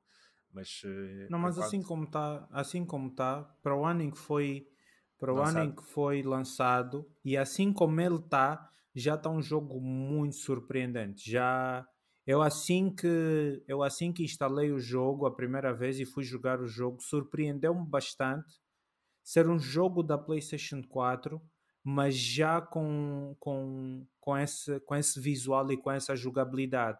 Porque é uma jogabilidade neste, por exemplo, né? porque obviamente o jogo já tem algum tempo, já, já foram lançados updates, já foi corrigido muita coisa. A fluidez de gameplay, embora tu. Pronto, epá, é um jogo que tu estás a sobreviver uh, a várias ameaças ao mesmo tempo, mas é um jogo fluido, é tem uma cadência eh, normal, tem uma cadência assim, não é muito alta, mas também não é muito baixa, para que tu consigas consumir e entender. Tu vês mesmo que eles ali a contarem as histórias, a contarem o que é que está a passar, a explicação que eles estão a tentar te dar acerca do que está a acontecer, tu vês que não é uma coisa corrida, tem uma boa cadência, de formas a que tu, conforme vais, vais progredindo, vais ouvindo a história, a, a música, a, a, a trilha sonora deixa-te preocupado quando tu tens de estar preocupado, deixa-te aflito quando tu tens que estar a correr. Epá, tá, tá um ambiente, tá um ambiente muito bom. Eu não gosto muito do género porque o comando começa a vibrar, os personagens começam a ficar com uma certa tensão, uh, as coisas começam a acontecer e, e, eu oh, detesto ratos. Eu sou uma pessoa que detesta ratos. E então está a ser uma experiência muito interessante para mim também, porque é, própria, é, um género. Eu acho que a própria jogabilidade, tipo o nível de puzzles que tu tens no jogo é muito fixe. Muito yeah, fixe. É, é muito simples, mas é muito bem feito. Estás a perceber? Não, Não precisa ser muito complexo. Essa, e essa simplicidade uh, uh, plus o, o, os ratos ali do teu lado, sabes que tem, tem, estás numa situação em que se tu avanças uh, pode ser o teu fim, tens o teu irmão que está doente, tens que cuidar dele, tens que ter atenção, tipo, porque foi-te incumbida esta tarefa e está a ser uma, uma experiência bastante boa para mim. E ela, quando, tenho... quando falhas assim, começa a ser consumida pelos ratos, ah! a gritar. É, isso, isso, pô, isso, aí, isso aí é uma. Isso é, é uma... Quando vês mesmo, estás a correr, estás a andar, a tua, a tua tocha está né, tá, fica, tá, tá a apagar e tu tens que andar yeah. rápido, ficas ali, esquerda, direita, esquerda, direita, e tu, oh shit! Não, está é, sendo uma experiência, tá, yeah. para mim, pelo menos, por causa, porque eu não gosto muito do, desse, Quando... desse género de, de jogos, yeah. e yeah, está a ser uma experiência. Tens uma, tens uma habilidade de que ela tira tipo uma espécie de flash para o chão e os ratos tipo afastam-se, não é? E depois eh, quando tu vês que aquela cena está a diminuir, os ratos também a entrarem, a virem devagar e tu tens que andar rápido. Não, mas é fixe. Eu, eu por acaso gostei muito do jogo. Acho que é daqueles uh, jogos que podia-se dar mais valor. Eu mesmo tinha a certeza que o jogo que uh, eu gostaria que desse mais valor àquela experiência, porque aquela é uma experiência single player. Epá, e, e aquele jogo é um jogo que não tem fat.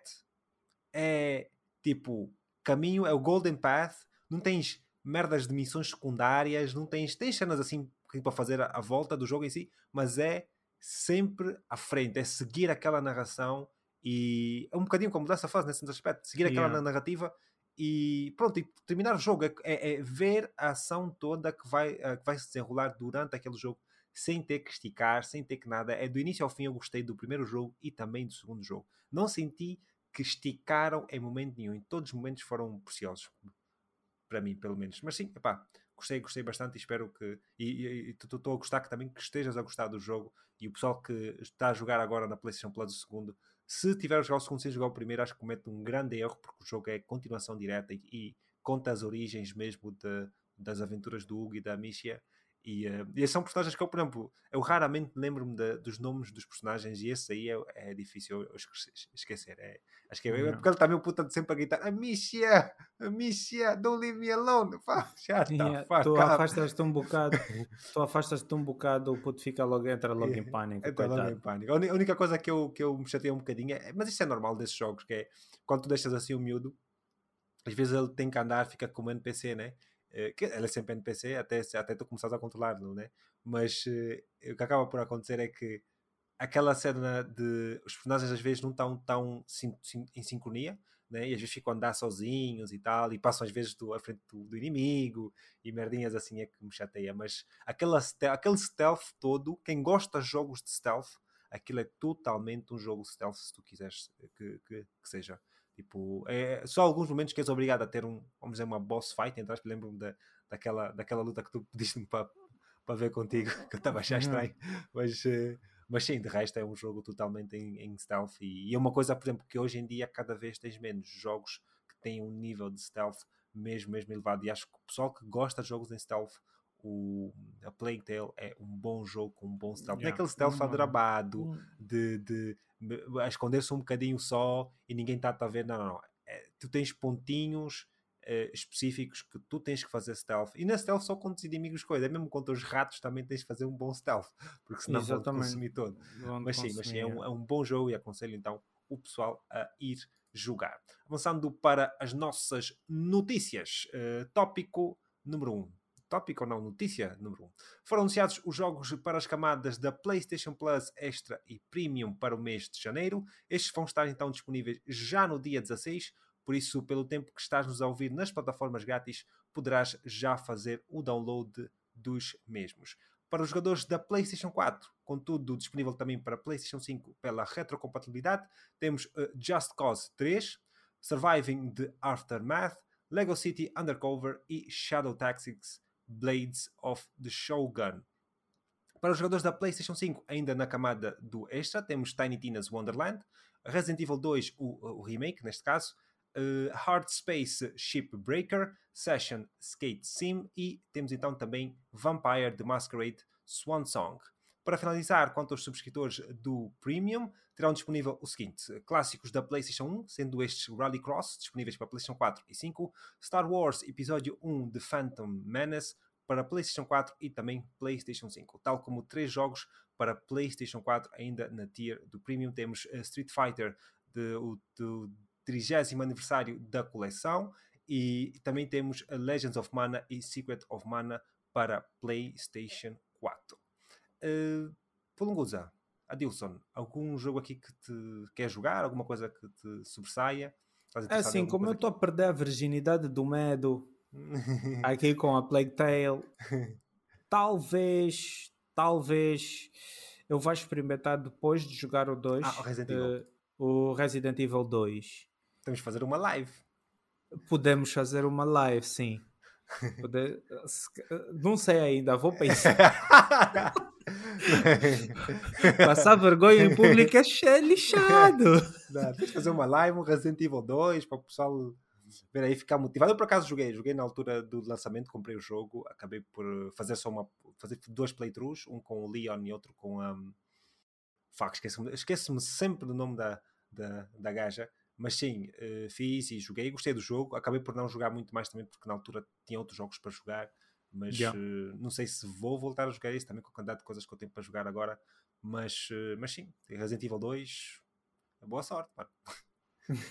boa sorte mesmo. Porque este aqui é uma coisa, este aqui tu tens o Mr. X. Você sabes quem é o Mr. X? Já não me lembro. Quando tiveres a oportunidade, uh, deixa eu ver. Vai procurar o, o Mr. X do, do, do, Resident Evil e vais saber quem, uh, quem é. Uh, mas, mas é bom que não, não procures, vai jogar, vai jogar. Para tu saberes quem é o Mr. X. Procura ou não procura? Afinal? Não, não procures, não procures, não procures, não procures. Ok. Não procures. Assim, quando for jogar, vais saber quem é o Mr. X. o Mr. X vai, vai, se gostas de tensão, é o Mr. X que vai te oferecer a tensão toda. Mr. X é top. Sim. Mas sim, epá, eu aqui, honestamente, de uma forma geral, acho que o Tiny Tina's Wonderland é o jogo que mais me chama a atenção. Uh, este que é do, do Borderlands não é? Do universo de Borderlands. E pá, eu não sou assim um grande fã de Borderlands, mas cheguei a jogar uh, com amigos. É um, jogo, é um jogo cooperativo e eu cheguei a jogar um, um bocado, achei engraçado.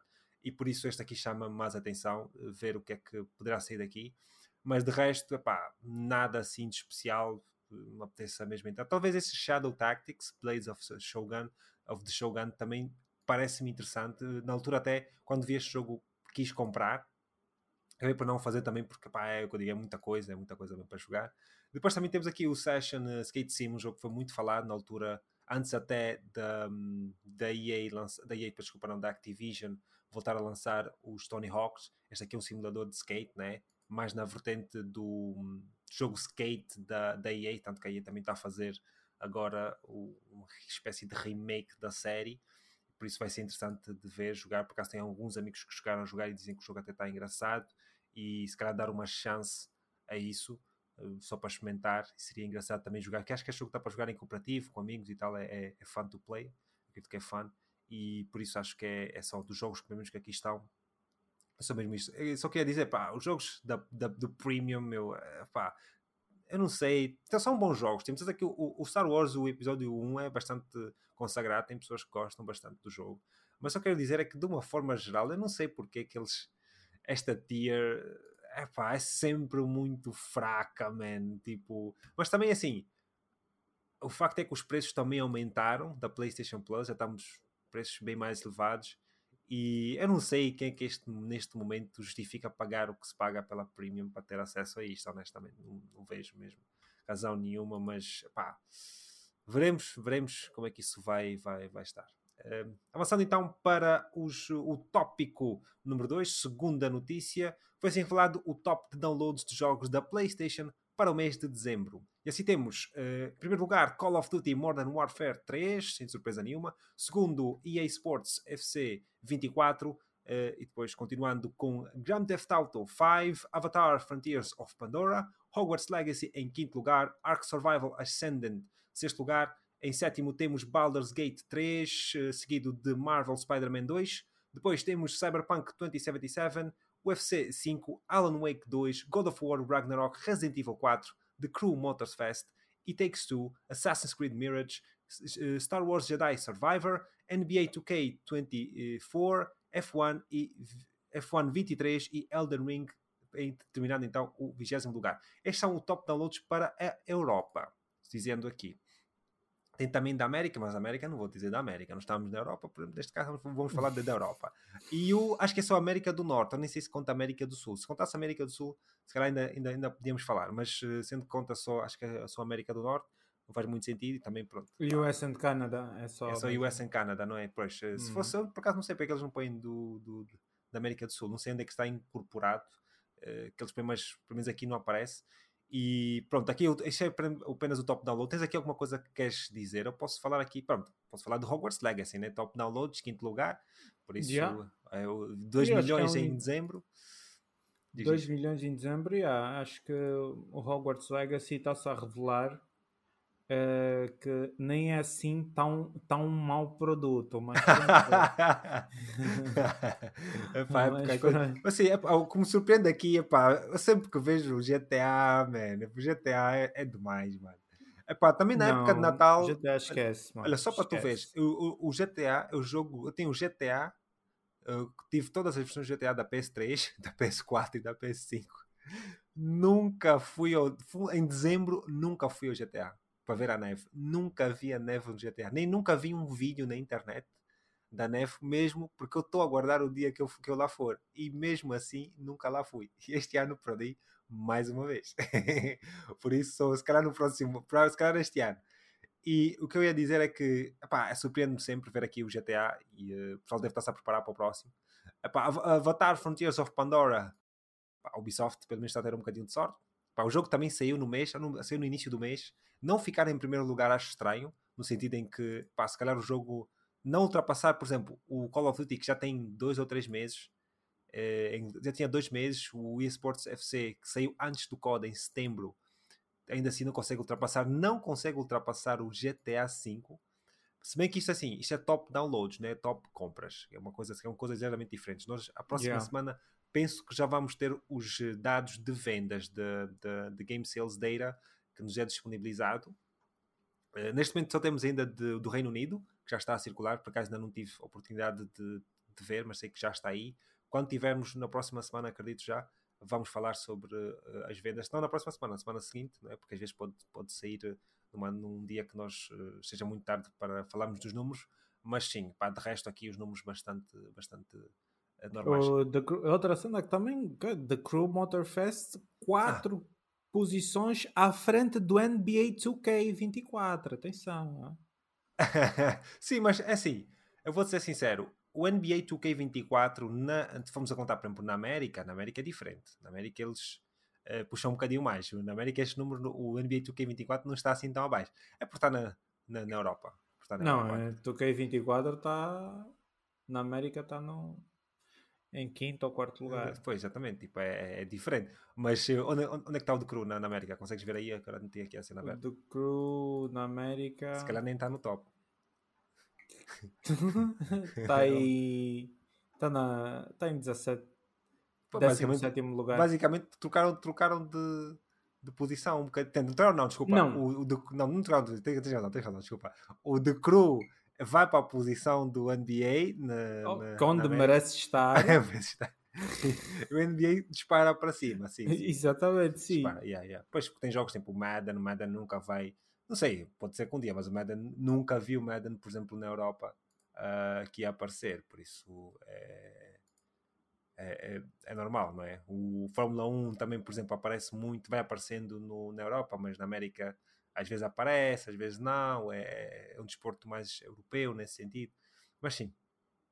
Mas de uma forma geral dá para tu olhares e veres que epá, as expectativas que as pessoas têm aquilo que eles querem e outra coisa que é, por exemplo, o Hogwarts Legacy na América é muito mais em baixo. Tipo, uh, por alguma. Aqui na Europa o pessoal né, gosta mesmo do Reino Unido e tal. O jogo mais vendido do ano no Reino Unido foi o Hogwarts Legacy, sem sombra de dúvidas. Agora, vendas anuais, temos que ver como é que está. Acredito mesmo, da forma que está, acredito mesmo que o Hogwarts Legacy leve, mas ver o Call of Duty em primeiro no, nos Estados Unidos e na Europa em top downloads não parece muito bem. Pode ser que as coisas que o Call of Duty ainda, ainda se mantém à frente. Mas vamos ver, vamos ver a próxima semana, nas semanas sequentes, como é que está. Quero falar também aqui dos uh, uh, quanto aos uh, jogos free to play, né? também para a Europa, o top, down, o top de downloads, claro que obviamente temos o, o, o, Fortnite em primeiro lugar, depois temos Roblox, o jogo que acabou de sair, mas já está aqui no top, e o jogo que acabou por receber troféus esta semana também para PlayStation. Inicialmente não tinha troféus, uma coisa que acho que é a primeira vez que eu vejo que um jogo sai sem troféus. Há muitos anos que não vejo isso. A PlayStation deixar o jogo sair sem, troféus é, é, é, bastante. É uma coisa de admirar, mas também, pronto, é Roblox. Meu, já está logo no, no top downloads. Depois, em terceiro lugar, temos The Finals, um, que é um jogo que, pronto, acho que está a ter bom sucesso, o pessoal está a curtir e estou a gostar bastante do desempenho que o jogo está a ter. É, acho que é um jogo fantástico. Eu joguei a beta de uma forma extensiva, é, extensa, e agora aqui não tive a oportunidade de jogar muito o jogo, o jogo em si, o último, uh, a sua versão final, mas epá, quando estiver lá vou jogar, por isso é mesmo mais disso. Depois temos uh, Lego Fortnite, em quarto lugar, uh, Rocket League, Call of Duty Warzone, em sexto, sétimo Fortnite Battle Royale, oitavo Fall Guys, nono Rocket Racing e décimo lugar, acabamos então com The Sims 4. que é um jogo que eu cada vez mais tenho visto pessoas a jogar outra vez. Nesse, tem, tem voltado a subir. Houve muitos anos que eu vi muitas pessoas jogar Sims. Eu também joguei, houve muitos anos que eu joguei. Depois voltou a descer. Ou não, desceu e agora está a voltar a subir outra vez. Eh, talvez também o próximo, quando sair, vai ser, vai ser interessante de se ver. Mas só para tu ver aqui o top downloads é tudo cenas da Epic Games: Fortnite, yeah. Lego Fortnite, Rocket League, Fall Guys, Fortnite Battle Royale, Rocket Racing, é tudo, tudo da Epic Games. Epic Games está, está a dominar completamente os jogos free to play, meu, meu Deus. Mas sim, eh, são então os jogos top downloads. Terceiro item das nossas notícias. Interessantes rumores sugerem que alguns jogos exclusivos first party da Xbox poderão, poderão estar a caminho de outras plataformas, incluindo a PlayStation, isto é, jogos para além daqueles que já se encontram na plataforma e já estão há anos, como o Minecraft que a Xbox adquiriu há mais de uma década. Mas neste catálogo de jogos disponíveis, mas este catálogo de jogos disponíveis poderá aumentar nos próximos tempos. Caso os rumores sejam reais, Sea of Thieves, tal como o favorito, um dos favoritos de 2023 de conexão co-op Hi-Fi Rush, poderão ser lançados para a PlayStation. A origem destes rumores é ligeiramente complexa, mas começa com o youtuber Nate Hate, que diz que um jogo da Xbox deverá estar a caminho de uma plataforma adversária, dizendo, e cito, digno do jogo do ano. Esta menção foi imediatamente conectada a Hi-Fi Rush de Tango Gameworks, o estúdio que pertence à Bethesda e, consequentemente, à Xbox. Desde então, mais murmúrios surgem de fontes tipicamente confiáveis que afirmam que Hi-Fi Rush estaria a caminho não só da Nintendo Switch, como também da PlayStation. Quanto a Sea of Thieves, foi partilhado que será lançado ainda este ano, não só pelo prominente jornalista Stephen Tutillo, como também Jeff Grubb. Isto leva-nos a uma notícia previamente reportada em que vimos Tim Stewart, CFO da Xbox, que disse que a Xbox estava à procura de formas de colocar o seu conteúdo em plataformas adversárias, incluindo o Game Pass, o Game Pass mas que foi depois contrariada por Phil Spencer, CEO de Microsoft Gaming. Sem contar com a recusa de afirmar quais são os jogos futuros que poderão então, então ser exclusivos da plataforma, como Blade de Arkane, e com o evento da Xbox eminente, é possível que os fãs da PlayStation poderão receber notícias sobre o lançamento na plataforma. Epá, depois deste leitura, desta leitura extensa aqui que eu, que eu dei, uh, eh, Mr. Polunguza, uh, Adilson de Ferreira, o que é que tu achaste uh, esta semana? Estamos a falar de jogos mais uma vez da Xbox na PlayStation. Fala-me aí. Pá, não estou a ouvir porque deste mute, mas podes começar a falar quando quiseres. Ok. eu disse, eu acho isso, estava aqui a mudar de posição, não queria fazer coisa, uh, barulho e, e, e mutei-me. Assim, eu acho isso sinceramente loucura. Ver jogos da, da Xbox na PlayStation, assim, eu, se acontecer, é algo do que eu vai me apanhar mesmo de surpresa, porque eu não estou mesmo à espera que isso aconteça. Mas, mas, epá, mas assim, jogos mas se Xbox, for assim, como assim? Mas tipo, se for assim, ainda acabei de falar do Minecraft. Minecraft é da Xbox, está na PlayStation. Meu, isso não é sim, nada mas assim, yeah, mas é assim, se forem títulos assim específicos e tal, epá, até isso a gente já tem com o próprio com o próprio Minecraft, né? Epá, não sei, mano. São jogos que Hi-Fi Rush provavelmente, epá, tudo bem, ganhou Best Game Design Uh, mas não seria assim um jogo que eu ia jogar, mas eu acho que eu acho que seria uma iniciativa muito boa, porque assim a, a Microsoft está a ter muitos problemas com a venda do, da, da Xbox. Agora vai ter muito mais no Brasil, dado a última notícia.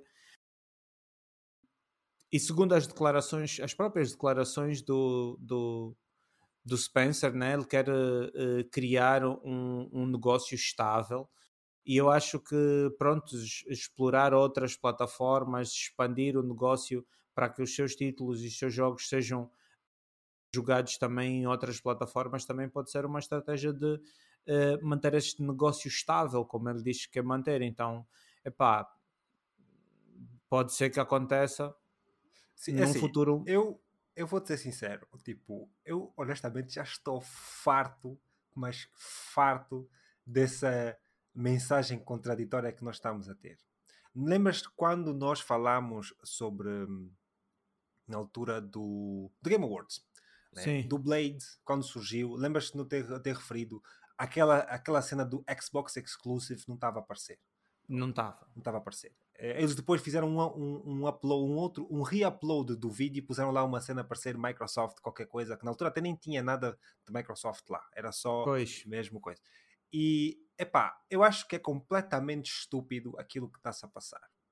Já tivemos a mesma coisa que tivemos o ano passado. Então tivemos a situação do Tim Stewart a dizer a estratégia, sim, sim, sim. depois o, o, Phil Spencer vem. Ah, não temos daí... planos para trazer os jogos, uh, ou melhor, não temos planos para trazer o Game Pass para a PlayStation. Ok, pronto, pronto. Mas explica-me uma coisa, espera aí. Nós não temos planos, não temos isso, mas tudo o que está a acontecer indica que os jogos poderão estar uh, ou poderão chegar na PlayStation. Ainda não temos confirmação mas daquilo que eu estou a ouvir, por exemplo, nós estamos a falar aqui de pessoas, o Jeff Grubb e este gajo, o Stefan Totilo, sem contar de algumas outras fontes aqui que eu estive a ver, são pessoas que estão, eh, em termos de rumores, são muito confiáveis. Eu diria que 90 a 100% destas uh, coisas poderão mesmo acontecer. Estás a perceber? Por isso, repara, tu tens um. Estavas a terminar 2023 a dizer uma coisa, inicias, inicias 2024 com uma ideia completamente diferente, não é? O que acaba. Tá, estamos a fazer, está a fazer. É, é assim, até nem digo os fãs da PlayStation, digo os fãs da Xbox estão a ser feitos de palhaços, mano, de uma forma geral. Porque, é assim, eu não sou assim, eu não sou um fã da Xbox hoje em dia como sou um fã da PlayStation mas continuo sempre a gostar da Xbox. Joguei muitos anos na Xbox, joguei bastante na Xbox um das minhas, das minhas, as minhas séries preferidas, como falámos no episódio dos favoritos, algumas séries estão na Xbox. Muitos dos jogos que eu lá mencionei, joguei na Xbox. E alguns dos jogos que a gente mais espera, mais antecipados na nossa lista deste ano para 2024, 24? estão lá. Estão na Xbox, são exclusivos, supostamente, da Xbox. Né? Pseudo-exclusivos. Pseudo-exclusivos, exatamente. Então, ver essa essa cena em que ou é, é, é exclusivo ou não, o que é que, o que, é, que, o que, é, que é o que é que nós temos que ter para ser considerado um exclusivo da Xbox? Porque, repara, da forma que isto está a acontecer, claro que no caso do Hi-Fi Rush eu tenho uma ideia do que poderá estar a acontecer, que é, se nós vemos uma coisa, a Tango Gameworks é um estúdio uh, japonês. Yeah. Uh, e, e, sabemos que no Japão a Xbox népia é um zero à esquerda, quase. Não é, Se vender tipo é. duas unidades numa semana, já vamos com sorte. Não é predominante. Exatamente. Não é um mercado em que eles são predominantes. Está me, meu, tá mesmo muito distante da palavra pré. Estás a ver? Tipo, nem chega aí. O dominante nem se lê, tá, nem o pré está tá arriscado. Por isso é mesmo muito distante. E eu acho estranho, ou melhor, acho até eh, estranho e normal em certos aspectos. Estranho no sentido em que é um estúdio exclusivo e normal no sentido em que é um estúdio japonês e acredito que o jogo deles, né, sendo um, um jogo da Xbox, pá, não estando um, a ser publicado e, e, partilhado no próprio país, é um bocadinho complicado. Por isso é que na altura, uh, no início da semana, quando surge o rumor de que Hi-Fi Rush poderia uh, ser lançado para Nintendo Switch, eu achei, epá, faz sentido, no sentido em que, epá, Nintendo Switch também domina completamente a, a, tipo o Japão. A PlayStation esquece, está mesmo muito distante de, da Nintendo. Por isso seria mais normal para mim. Mas saber que eles também poderão sair para um, ou lançar o jogo para a PlayStation, que é adversária mesmo de frente, todos são adversários uns dos outros, entre aspas, não é? Mas sim, adversário sim. de frente mesmo com a Xbox, é, eu fico completamente espaçado. Eu estou extremamente contente se sair o jogo. Vou Sim, dizer sincero. É estou extremamente contente. Porque, e, por duas razões. Uma, porque gosto muito do jogo. Tipo, eu falei há bocado, é um dos meus jogos preferidos de 2023. O pessoal que nos acompanha nas redes sociais sabe exatamente isso. Outra coisa é uh, que mais jogos poderão ser lançados. Que eu quero Sabes jogar na é minha é plataforma. Eu também. Uh, sabes o que é que ia me deixar uh, muito feliz? É assim, uh, o que nós vimos do Hellblade não, também Hellblade não estava lá. Também não estava lá, também não estava lá. Não, mas também não tinha exclusivo. Não, não tinha, não, não, mas o Hellblade, sim, mas o Hellblade, o Hellblade, eles, eles até agora deram muita noção mesmo que é Xbox Exclusive, porque eu lembro nos coisas passados aparecia Xbox Exclusive. Mas eu percebo onde é que, que deixou... chegar. E porquê que deixou de aparecer? Calma, calma, calma. Isso é isso que eu vou dizer. Eu acho é que eh, certos jogos eles vão continuar a manter exclusivos, certos jogos não. Pelo menos por um maior time frame. Estás a perceber? O Hellblade, se calhar, mas, é um bocadinho close agora to the chest. Mas, mas, agora eu te pergunto, tu achas que o Hellblade vai ser tu? Eu, gosto muito de, de, falar contigo, porque tu de facto és das poucas pessoas que eu conheço que dá valor ao trabalho e ao investimento que é feito durante o desenvolvimento de um jogo. São raras as pessoas que dão valor a isso. As pessoas, a maior parte das pessoas só quer jogar. Estás-me a entender? Sim. Ou seja, tu, a, a minha pergunta é: tu achas que esses jogos que vão ser lançados, tu achas que o Starfield, estes jogos que estão a ser lançados, uh, Xbox Exclusive, estão a ser devidamente valorizados só uh, uh, sendo rodados só, sendo jogados só no PC e na Xbox? Tu achas uh... que eles estão a receber o devido valor, dado também, levando em consideração o número de consolas que estão a ser vendidos uhum. ah. em, em, da, da, Xbox em relação ao número de consolas que está a ser vendido Sim, eu percebo na que Sony? É que eu, é assim, eu não sou contra, eu não sou contra a competitividade porque tem que haver competitividade. O mercado tem que ser competitivo a todo momento para quê? Mais competitividade. As, as empresas vão estar mais preocupadas no, no controle de qualidade e quem se beneficia somos nós. Mas, uma vez que o estúdio as empresas precisam de dinheiro, principalmente os estúdios, e nós vimos com o recente leak da, da Insomniac, nós vimos os valores que são para, para o desenvolvimento de um jogo. Tudo bem que a Insomniac é o principal, é um dos principais estúdios da Sony, nesse momento é o carro-chefe. O gajo está lá, está, está à frente, está, está a levar todo mundo às costas, por assim dizer. Então, agora, tipo, com isso, isso só para dar, só para contextualizar a minha pergunta. Tu achas que esses jogos vão ser devidamente valorizados sendo comercializados só na Xbox? Tudo bem que tem o PC, mas eh, exclui o PC. Não vamos contar o PC nessa, na, uh, tipo nessa, nessa pergunta aqui, nessa, nessa, nessa conversa. Tu achas que eles vão ser, vão ser devidamente valorizados? Repara, eu acho que essa pergunta tem que ter um certo contexto no sentido em que hoje em dia tu tens mais jogadores que sempre. Tu vais ter sempre micro comunidades. Tu na altura Sim. da PlayStation 1, PlayStation 2 também tinhas exclusivos. Não jogavam nem um terço, nem um quinto de pessoas que jogam agora. Né? Quem jogou o primeiro Gran Turismo tu foste ver, acho que na League não sei se tinha esses, valores, mas estamos a falar de pouquíssimos milhões de pessoas. Por isso tu vais ter sempre jogos exclusivos. Tipo, se, acho que o contexto aqui não é se as pessoas vão apreciar ou não, é se o jogo vai ter lucro ou não.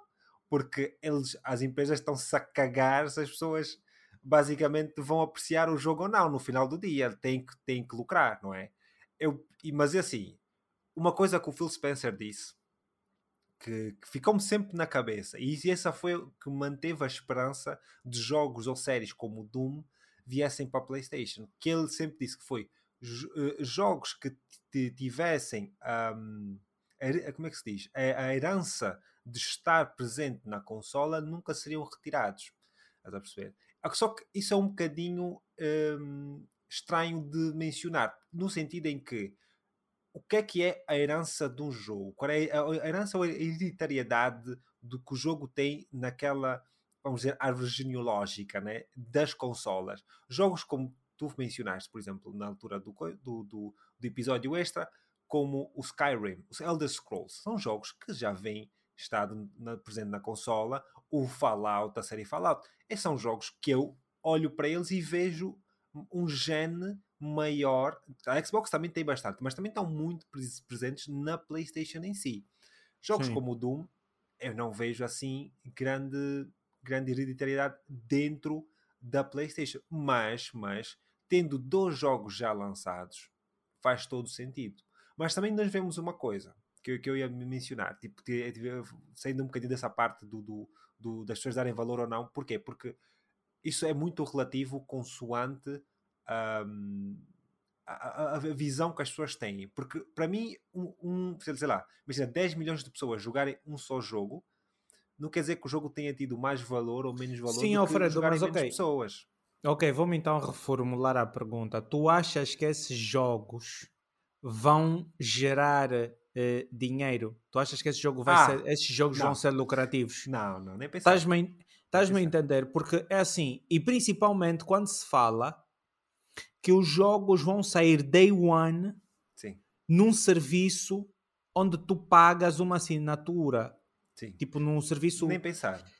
Então estás a ver? É por isso que eu digo que e eu começo, apesar disso tudo, eu começo a, a dar mais ouvidos ao, ao Tim Stewart do que ao próprio Phil Spencer, porque talvez o Tim Stewart saiba que só não querem admitir que os estúdios, os estúdios que eles têm, por exemplo, o, o Starfield, provavelmente faria o dobro do dinheiro que fez por ser mesmo da Bethesda, se o jogo não viesse day one num serviço uh, de, de assinatura. Sim, mas o facto, o facto é que eles já prometeram que todos os exclusivos, todos os first party, iriam sair no Game Pass. É o que eles disseram.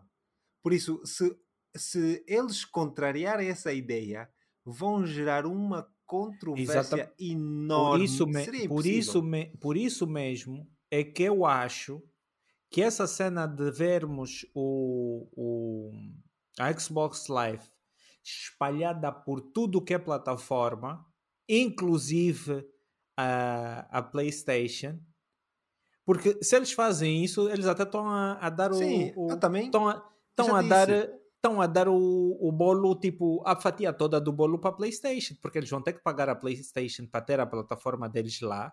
Sim. Sim, vai, a, PlayStation, vai receber sempre. A sempre... plataforma não, o, o, serviço deles lá. E, e, a, e a PlayStation vai vender mais, mais, mais consolas. Sim, porque tu não vais precisar. Porque tu não, por, por exemplo, eu, eu não vou precisar ter um PC eu não, não vou precisar de ir a uma loja comprar um, um Xbox Series X para jogar o Hellblade. Eu Sim. vou poder jogar na minha consola, na, na, na, no, na, na PlayStation. Tá aqui, exatamente. Sim, tá porque aqui. assim, eu, eu também, eu estou a dizer, tipo, eu não sou, não sou contra de forma nenhuma. Tipo, eles têm que fazer o melhor para o negócio. E nós já sabemos e já vimos que os números do, do Xbox Game Pass já há muito tempo que eles não dizem. A última vez que disseram foi tipo no, durante o Covid, que tá, certeza que o número estava muito in, in, inflacionado e agora aqui, pois muitas, nós vimos que muitos jogos baixaram os números, a própria PlayStation deixou de falar de números da PlayStation, PlayStation Plus, por isso é, que devem estar agora normalizados e só devem voltar a falar quando voltarem ao normal e voltarem, ou se até mesmo chegarem a subir.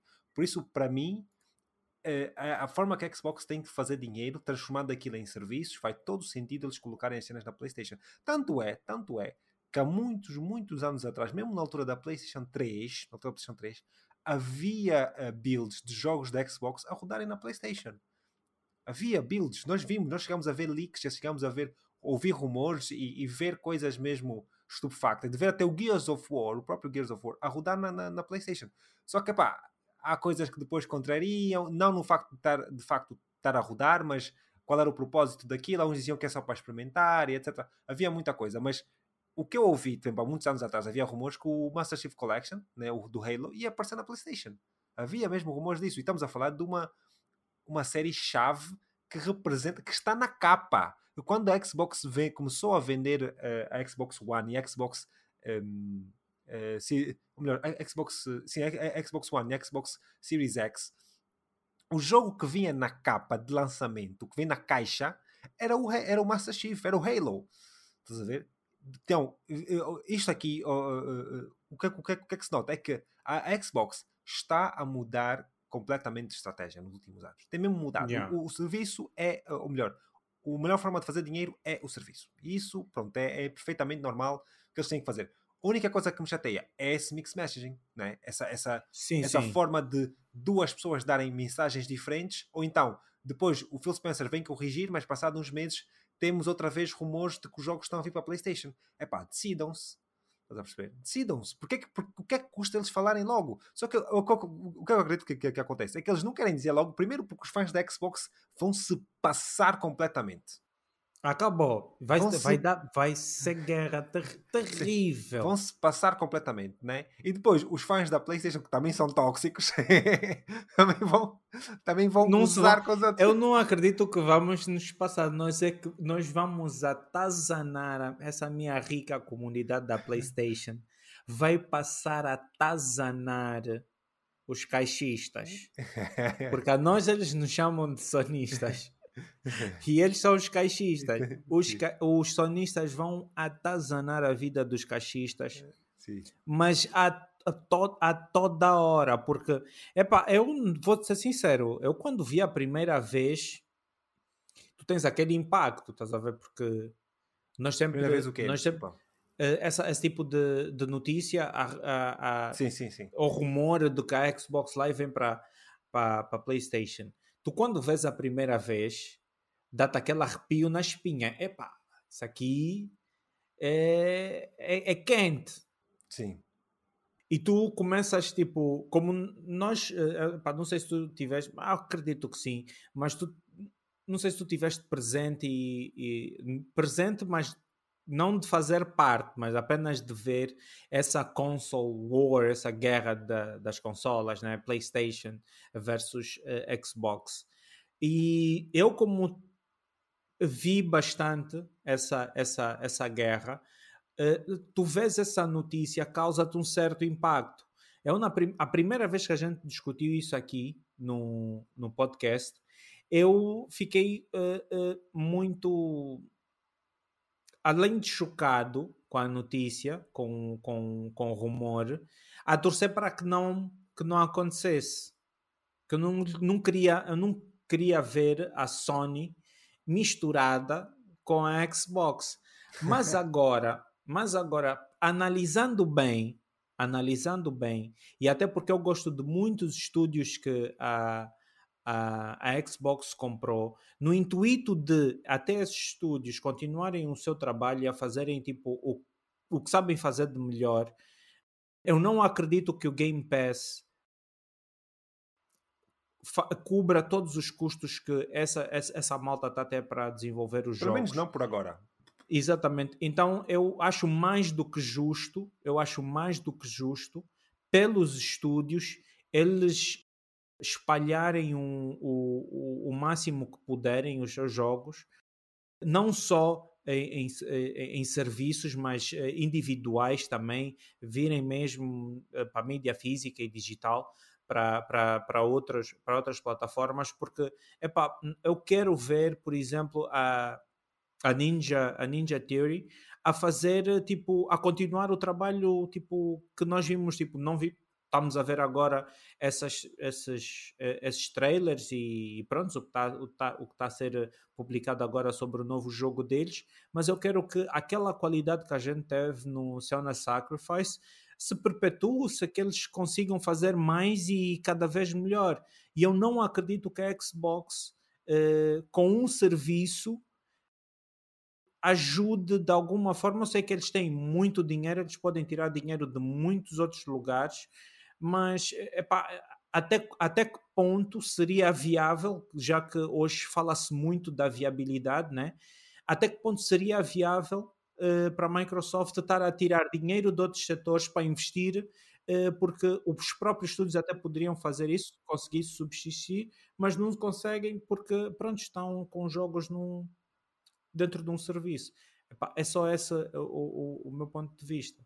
Sim. Vamos ver, vamos ver como é que isso vai, vai ficar, porque eu no final do dia, quando nós começamos a ver jogos da, da Xbox na PlayStation, vai abrir mais. Assim, nós já temos jogos, mas começar a ver de uma forma mais recorrente.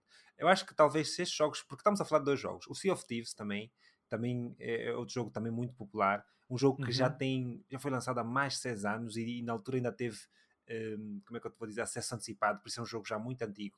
Mas é aquela cena, eu começo a olhar também para essa cena que é o se a Xbox começar a fazer, por exemplo, aquilo que a PlayStation faz, por exemplo, no PC, que é lança os jogos, mas depois, passado uns anos, lança o jogo no PC, faz mais dinheiro, estás a perceber? Tipo, e estamos a, vamos, vamos lá ser honestos, tipo, esse dinheiro que eles fazem é quase que dinheiro grátis, eles não têm assim grande, uh, pá, grande, uh, grande esforço para, para pôr os jogos na, na, no PC em si, não é, não é uma grande dificuldade, tem muito lucro, como nós vimos também nos documentos lá, apareceram as vendas e etc. Epá, acho que é, é justo, é justo. Só que, pá, pronto, vamos perder aquela experiência da Xbox. A PlayStation vai, vai perder um bocadinho essa, essa concorrente uh, em si. Mas se virmos mesmo esses jogos na, na, na, PlayStation, nada impede também, nada impede que a PlayStation também comece a pegar nos seus games as a service. Pelo menos, não digo os exclusivos, exclusivos tipo Last of não. Mas, por exemplo, um Concord, um Fair Games, começar a colocar, sendo que só o Marathon, por exemplo, o Marathon já vai ser, Marathon não, não, é, não vai ser exclusivo, já sabemos mesmo que eles vão ter uh, multiplataforma, mas por exemplo, começar a colocar esses jogos também nas outras plataformas, mesmo só para fazer mais dinheiro, estás a perceber? Tipo, os Games as a Service, tens mais jogadores, aí sim é que eu dou valor, tipo, porque eu acho que jogos como serviço, jogos como serviço e jogos multijogador, mais jogadores, quer dizer que tens mais pessoas a jogar, mais matchmaking, melhor conexão a jogar, etc isso é isso, é, isso para mim, sim, dou mais valor nesse, nesse aspecto. Agora, single player, single player, a quantidade de pessoas é indiferente. Se quem quiser jogar, vai ter que ir comprar, vai ter que ir jogar. É o que é, pronto. Mas eh, pronto, veremos então se isto vai de facto acontecer. Eu só gostaria mesmo que o Doom viesse. Eu coloquei aqui no final também uh, a estratégia da Xbox. Há, um rumor, há rumores que a Xbox poderá lançar uma nova console em 2026, começar uma nova geração. Uh, epá, eu não sei, eu estou um bocadinho perdido nessa própria estratégia da Xbox, porque está tá a ser muito fora do convencional e já estamos a entrar em território que eu próprio não tenho experiência de, de, de lá estar. E pronto, eles, nós vimos na altura, né, em 2005, a Xbox sai um ano antes da PlayStation, também porque a PlayStation naquela altura até eh, era também para sair em 2005, só saiu em 2006 porque houve alguns atrasos, acho, acho que no manufacturing e mesmo na, na, na própria estrutura da consola, e a, e a PlayStation acabou por ser por atrasar um ano mas inicialmente eram as duas para serem em 2020, 2005. Uh, mas ainda assim vimos a distância que a Xbox teve em relação à, à, PlayStation. Foi uma distância muito grande. Eles conseguiram ganhar muita fanbase, tanto é que a PlayStation só começa a aproximar-se sequer da Xbox lá para 2009 e por isso quando sai a Slim e etc é que começam a chegar perto, né? Tivemos aquele meme do preço da PlayStation e etc. E os jogos também não estavam lá e etc. Agora pronto, veremos se, se, como é que vai estar este, se tiver realmente uma nova versão. E se tivermos mais informações, nós vamos depois falar no futuro. Mas por agora é simplesmente a dizer é que só, é só, São só rumores. São só rumores. O que eu li é que. Eu até falei contigo e falamos aqui no, no, no podcast também. O que eu li e o que eu tive acesso sobre rumores dessa natureza foi que eles estavam a, a fugir mesmo da, da, dessa competição. Estás-me a entender? Porque agora vai vir a Pro o que obrigava, competitivamente falando, eles a lançarem uma versão melhorada da geração já vigente, entendes? Então, eles lançando já a próxima geração deles, eles fogem um bocado da, da, da, da, da, concorrência, né? e ficam é, o que aconteceu no passado eles ficam um bocadinho Sim, mas não mais... sei se isso vai voltar a acontecer honestamente. Principalmente hoje em dia quando as bibliotecas de jogos são retrocompatíveis eh, eu não sei se as pessoas vão sentir essa necessidade. A Playstation 5 assim, lançar uma nova geração agora as consolas ainda estão muito boas de uma forma geral honestamente precisam realmente ter se calhar já um refresh mas uma Pro é o suficiente e essa obsessão que a Xbox tem de ter a consola mais poderosa é completamente estúpida. Né? Tanto, tanto é que a consola da Xbox One mais vendida é a Series S, não é a X. Meu, é que, é que eles vendem mais, quer dizer que as pessoas não estão preocupadas com isso, eles querem bons jogos e bons serviços. Por isso é completamente estúpida essa cena para mim, pelo menos. E, epá, fazer uma nova geração, tudo bem, podem fazer, estão à vontade. Só acho é que vão perder muito, honestamente, tipo, de uma forma geral. Não vai sentido nenhum estarem a fazer isso já, já, já. Eh, preocupam-se em lançar os jogos e fazer as coisas em condições. Os jogos, jogos, jogos é o mais importante. Lançar os jogos. Starfield, que estava. Pa... eu, eu, honestamente, tipo, Starfield não, era, não é um mau jogo de todo, mas esperava mais. Esperava muito mais. Não do jogo em si, mas daquilo que foi apresentado, aquilo que nós sabemos. Tipo, aquilo era para ser um grande jogo deles. Tipo, era para ser o jogo deles. Mas, epá, pronto, ficou um bocadinho de lado. e pá, veremos se o Hellblade será e uh, como é que as coisas vão então decorrer daqui para a frente. Estamos de volta, malta. Tivemos aqui um pequeno corte para ajustar aqui umas coisas, malta, mas uh, estamos então a avançar para o tópico uh, ou notícia número 4 aqui de, das nossas notícias, não é? Esta semana recebemos notícias sobre o elenco de, da série de The Last of Us, adaptação da HBO do popular jogo lançado para PlayStation em 2013, que recebeu a primeira temporada em 2023. Agora, com estas últimas atualizações, podemos ver que a HBO se prepara para adaptar o segundo jogo, lançado em 2020. Estas notícias vêm do website Variety, que o primeiro reportou que a atriz Caitlin Dever uh, irá retratar a personagem Abby. Dever é provavelmente mais conhecida pelo seu papel em Last Man Standing, uma série de comédia americana onde atuou durante 10 anos, terminando em 2021, embora tenha experiência noutros papéis entre filmes e séries televisivas. Outro ponto interessante é que o papel de Casey é no papel de Casey Drake em Uncharted 4 e mais recentemente em Open Worlds, um jogo publicitado como um filme interativo que será lançado já em fevereiro. Por isso temos aqui o papel de Casey Drake em Uncharted 4, por isso para o pessoal que jogou, é um bocadinho de spoiler aqui para o, para o Uncharted, mas também quem não jogou Uncharted 4 até agora já devia ter jogado.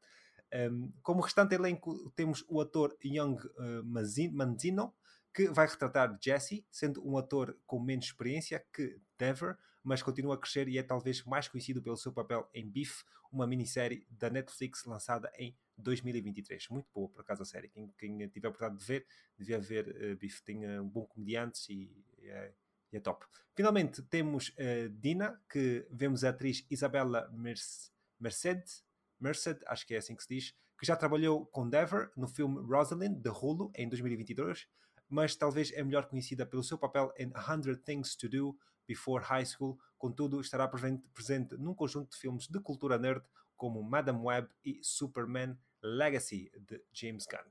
A série de The Last of Us não voltará até 2025 e embora tenha perdido todos os Globos de Ouro que foi nomeado entre melhor ator, melhor atriz e melhor série, conseguiu oito prémios em Creative Emmy Arts com 19 nomeações.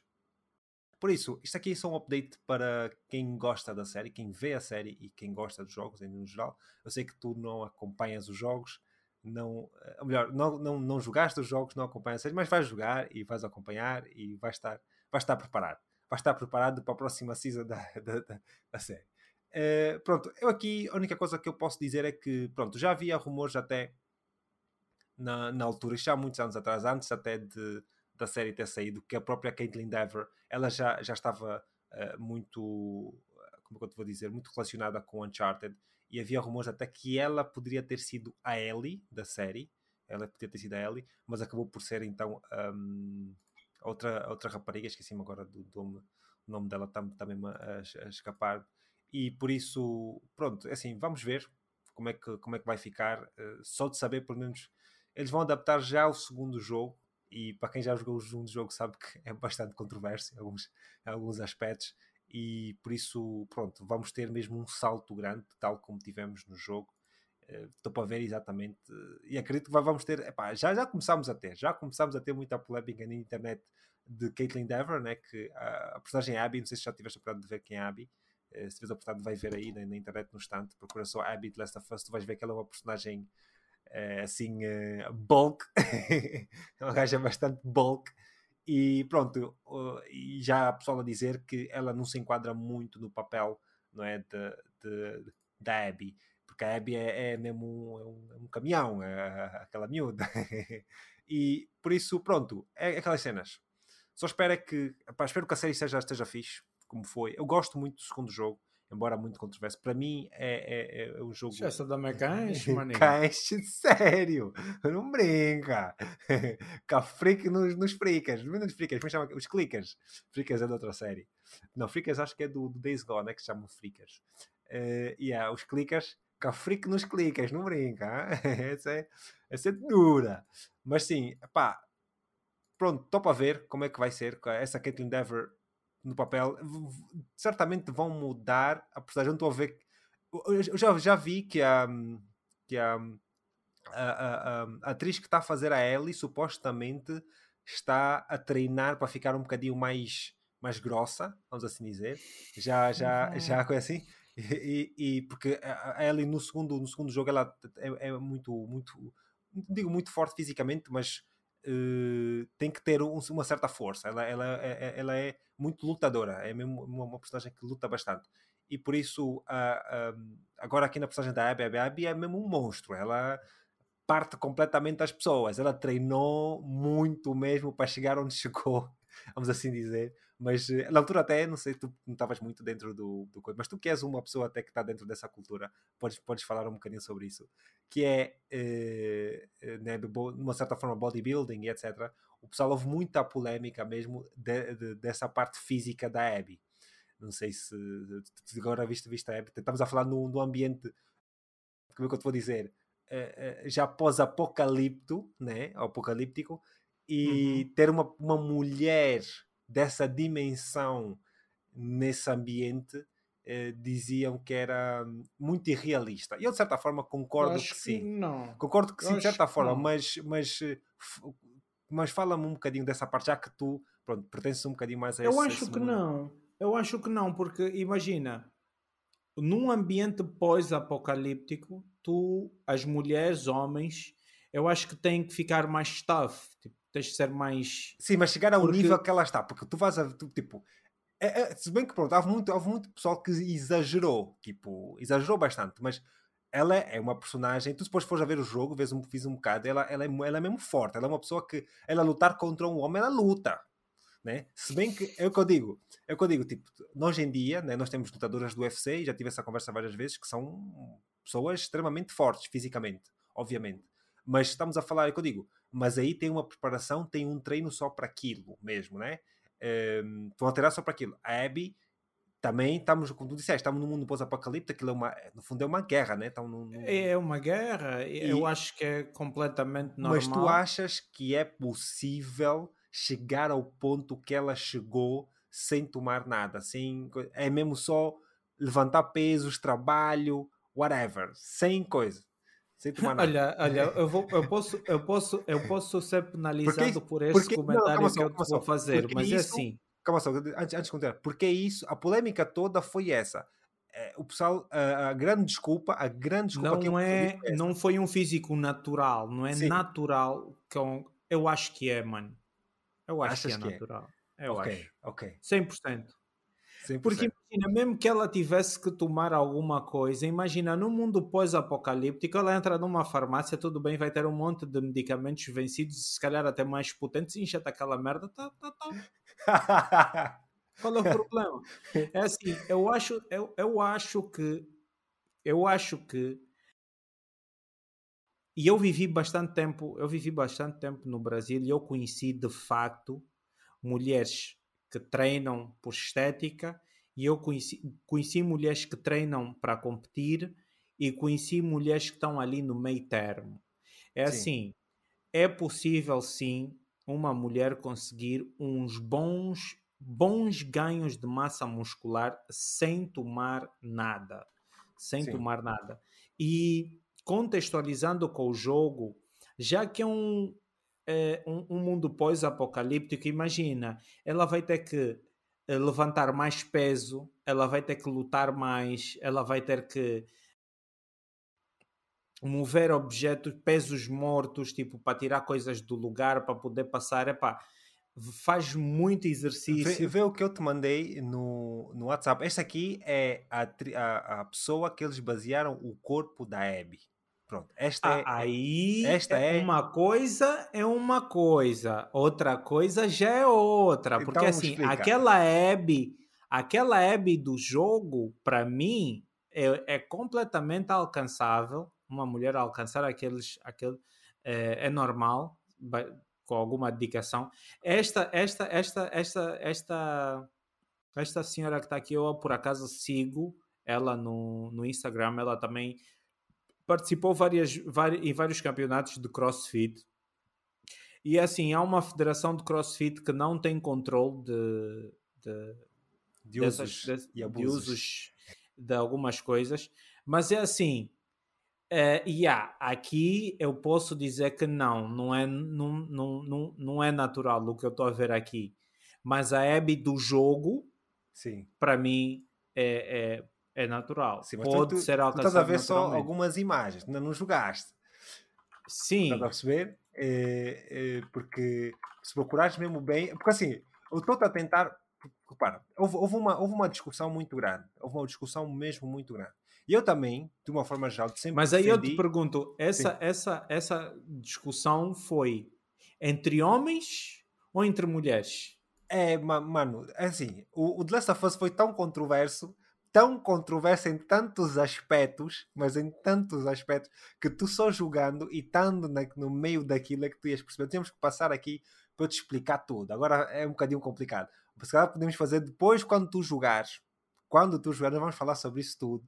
Fazer mesmo uma revisão. Jogares o primeiro e jogares o segundo. Vamos fazer uma revisão exatamente do que é que se passou. A única coisa que eu te posso dizer aqui é que esta build dela, o que era muito falado é que era inalcançável para uma mulher, não só de uma mulher, entre aspas, como também naquele ambiente que estava, mundo pós-apocalíptico, apocalíptico, whatever, não sei como é que se diz, e era muito difícil. Mas assim, eu também digo, na minha opinião, daquilo que eu vi, né, e das pessoas com que, que têm a tua a experiência, que treinaram e que sa sabem mais ou menos isso, a maior parte das pessoas dizem que não, não é assim tão difícil. É preciso dedicação, é preciso muito treino, é preciso comer para caralho e, e, e, pronto. A maior parte das pessoas, tu, tu, sabes que eu tenho um irmão que treina, que também faz. Uh, faz uh, o que é que ele diz? Faz, ele disse-me que é, que é alcançável.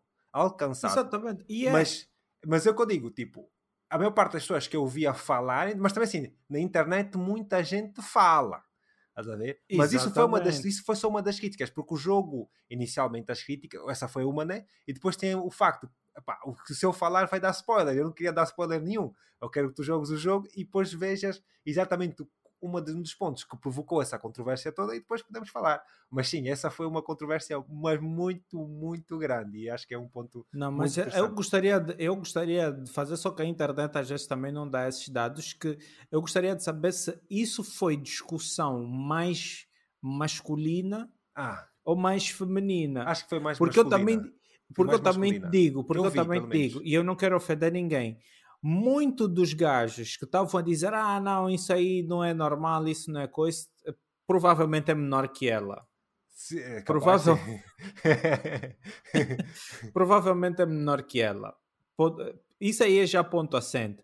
E segundo, essas pessoas disseram que é inalcançável naturalmente e, e, e, participaram na fervorosidade desse assunto, também se calhar nunca entraram para dentro de um ginásio e nunca conheceram se calhar uma mulher uh, uh, maior que eles. Eu, também, eu, eu já, vi. Conheci, eu já conheci mulheres mais altas e maiores que eu. Uh, numa altura, inclusive, Alfredo, que eu estava a pesar 93, 94 quilos. Eu conheci uma, uma mulher de 1,93m que tinha 50 centímetros de braço. É assim, eu poderia chegar aqui e, tipo, por causa do meu ego abalado, porque eu era mais baixinho e menor, chegar aqui e falar, uh, tipo, galhos e bugalhos acerca da, do que ela, o que ela andou a fazer da vida dela. Mas uh, não faço e respeito e sou fã dela, sou muito fã dela, porque uma mulher que não produz texto, que é, uma, que é um ser que socialmente mais sensível que o homem, transformar-se naquele, naquela besta, isso, pá, isso eu bato pala e sigo mesmo, maninho.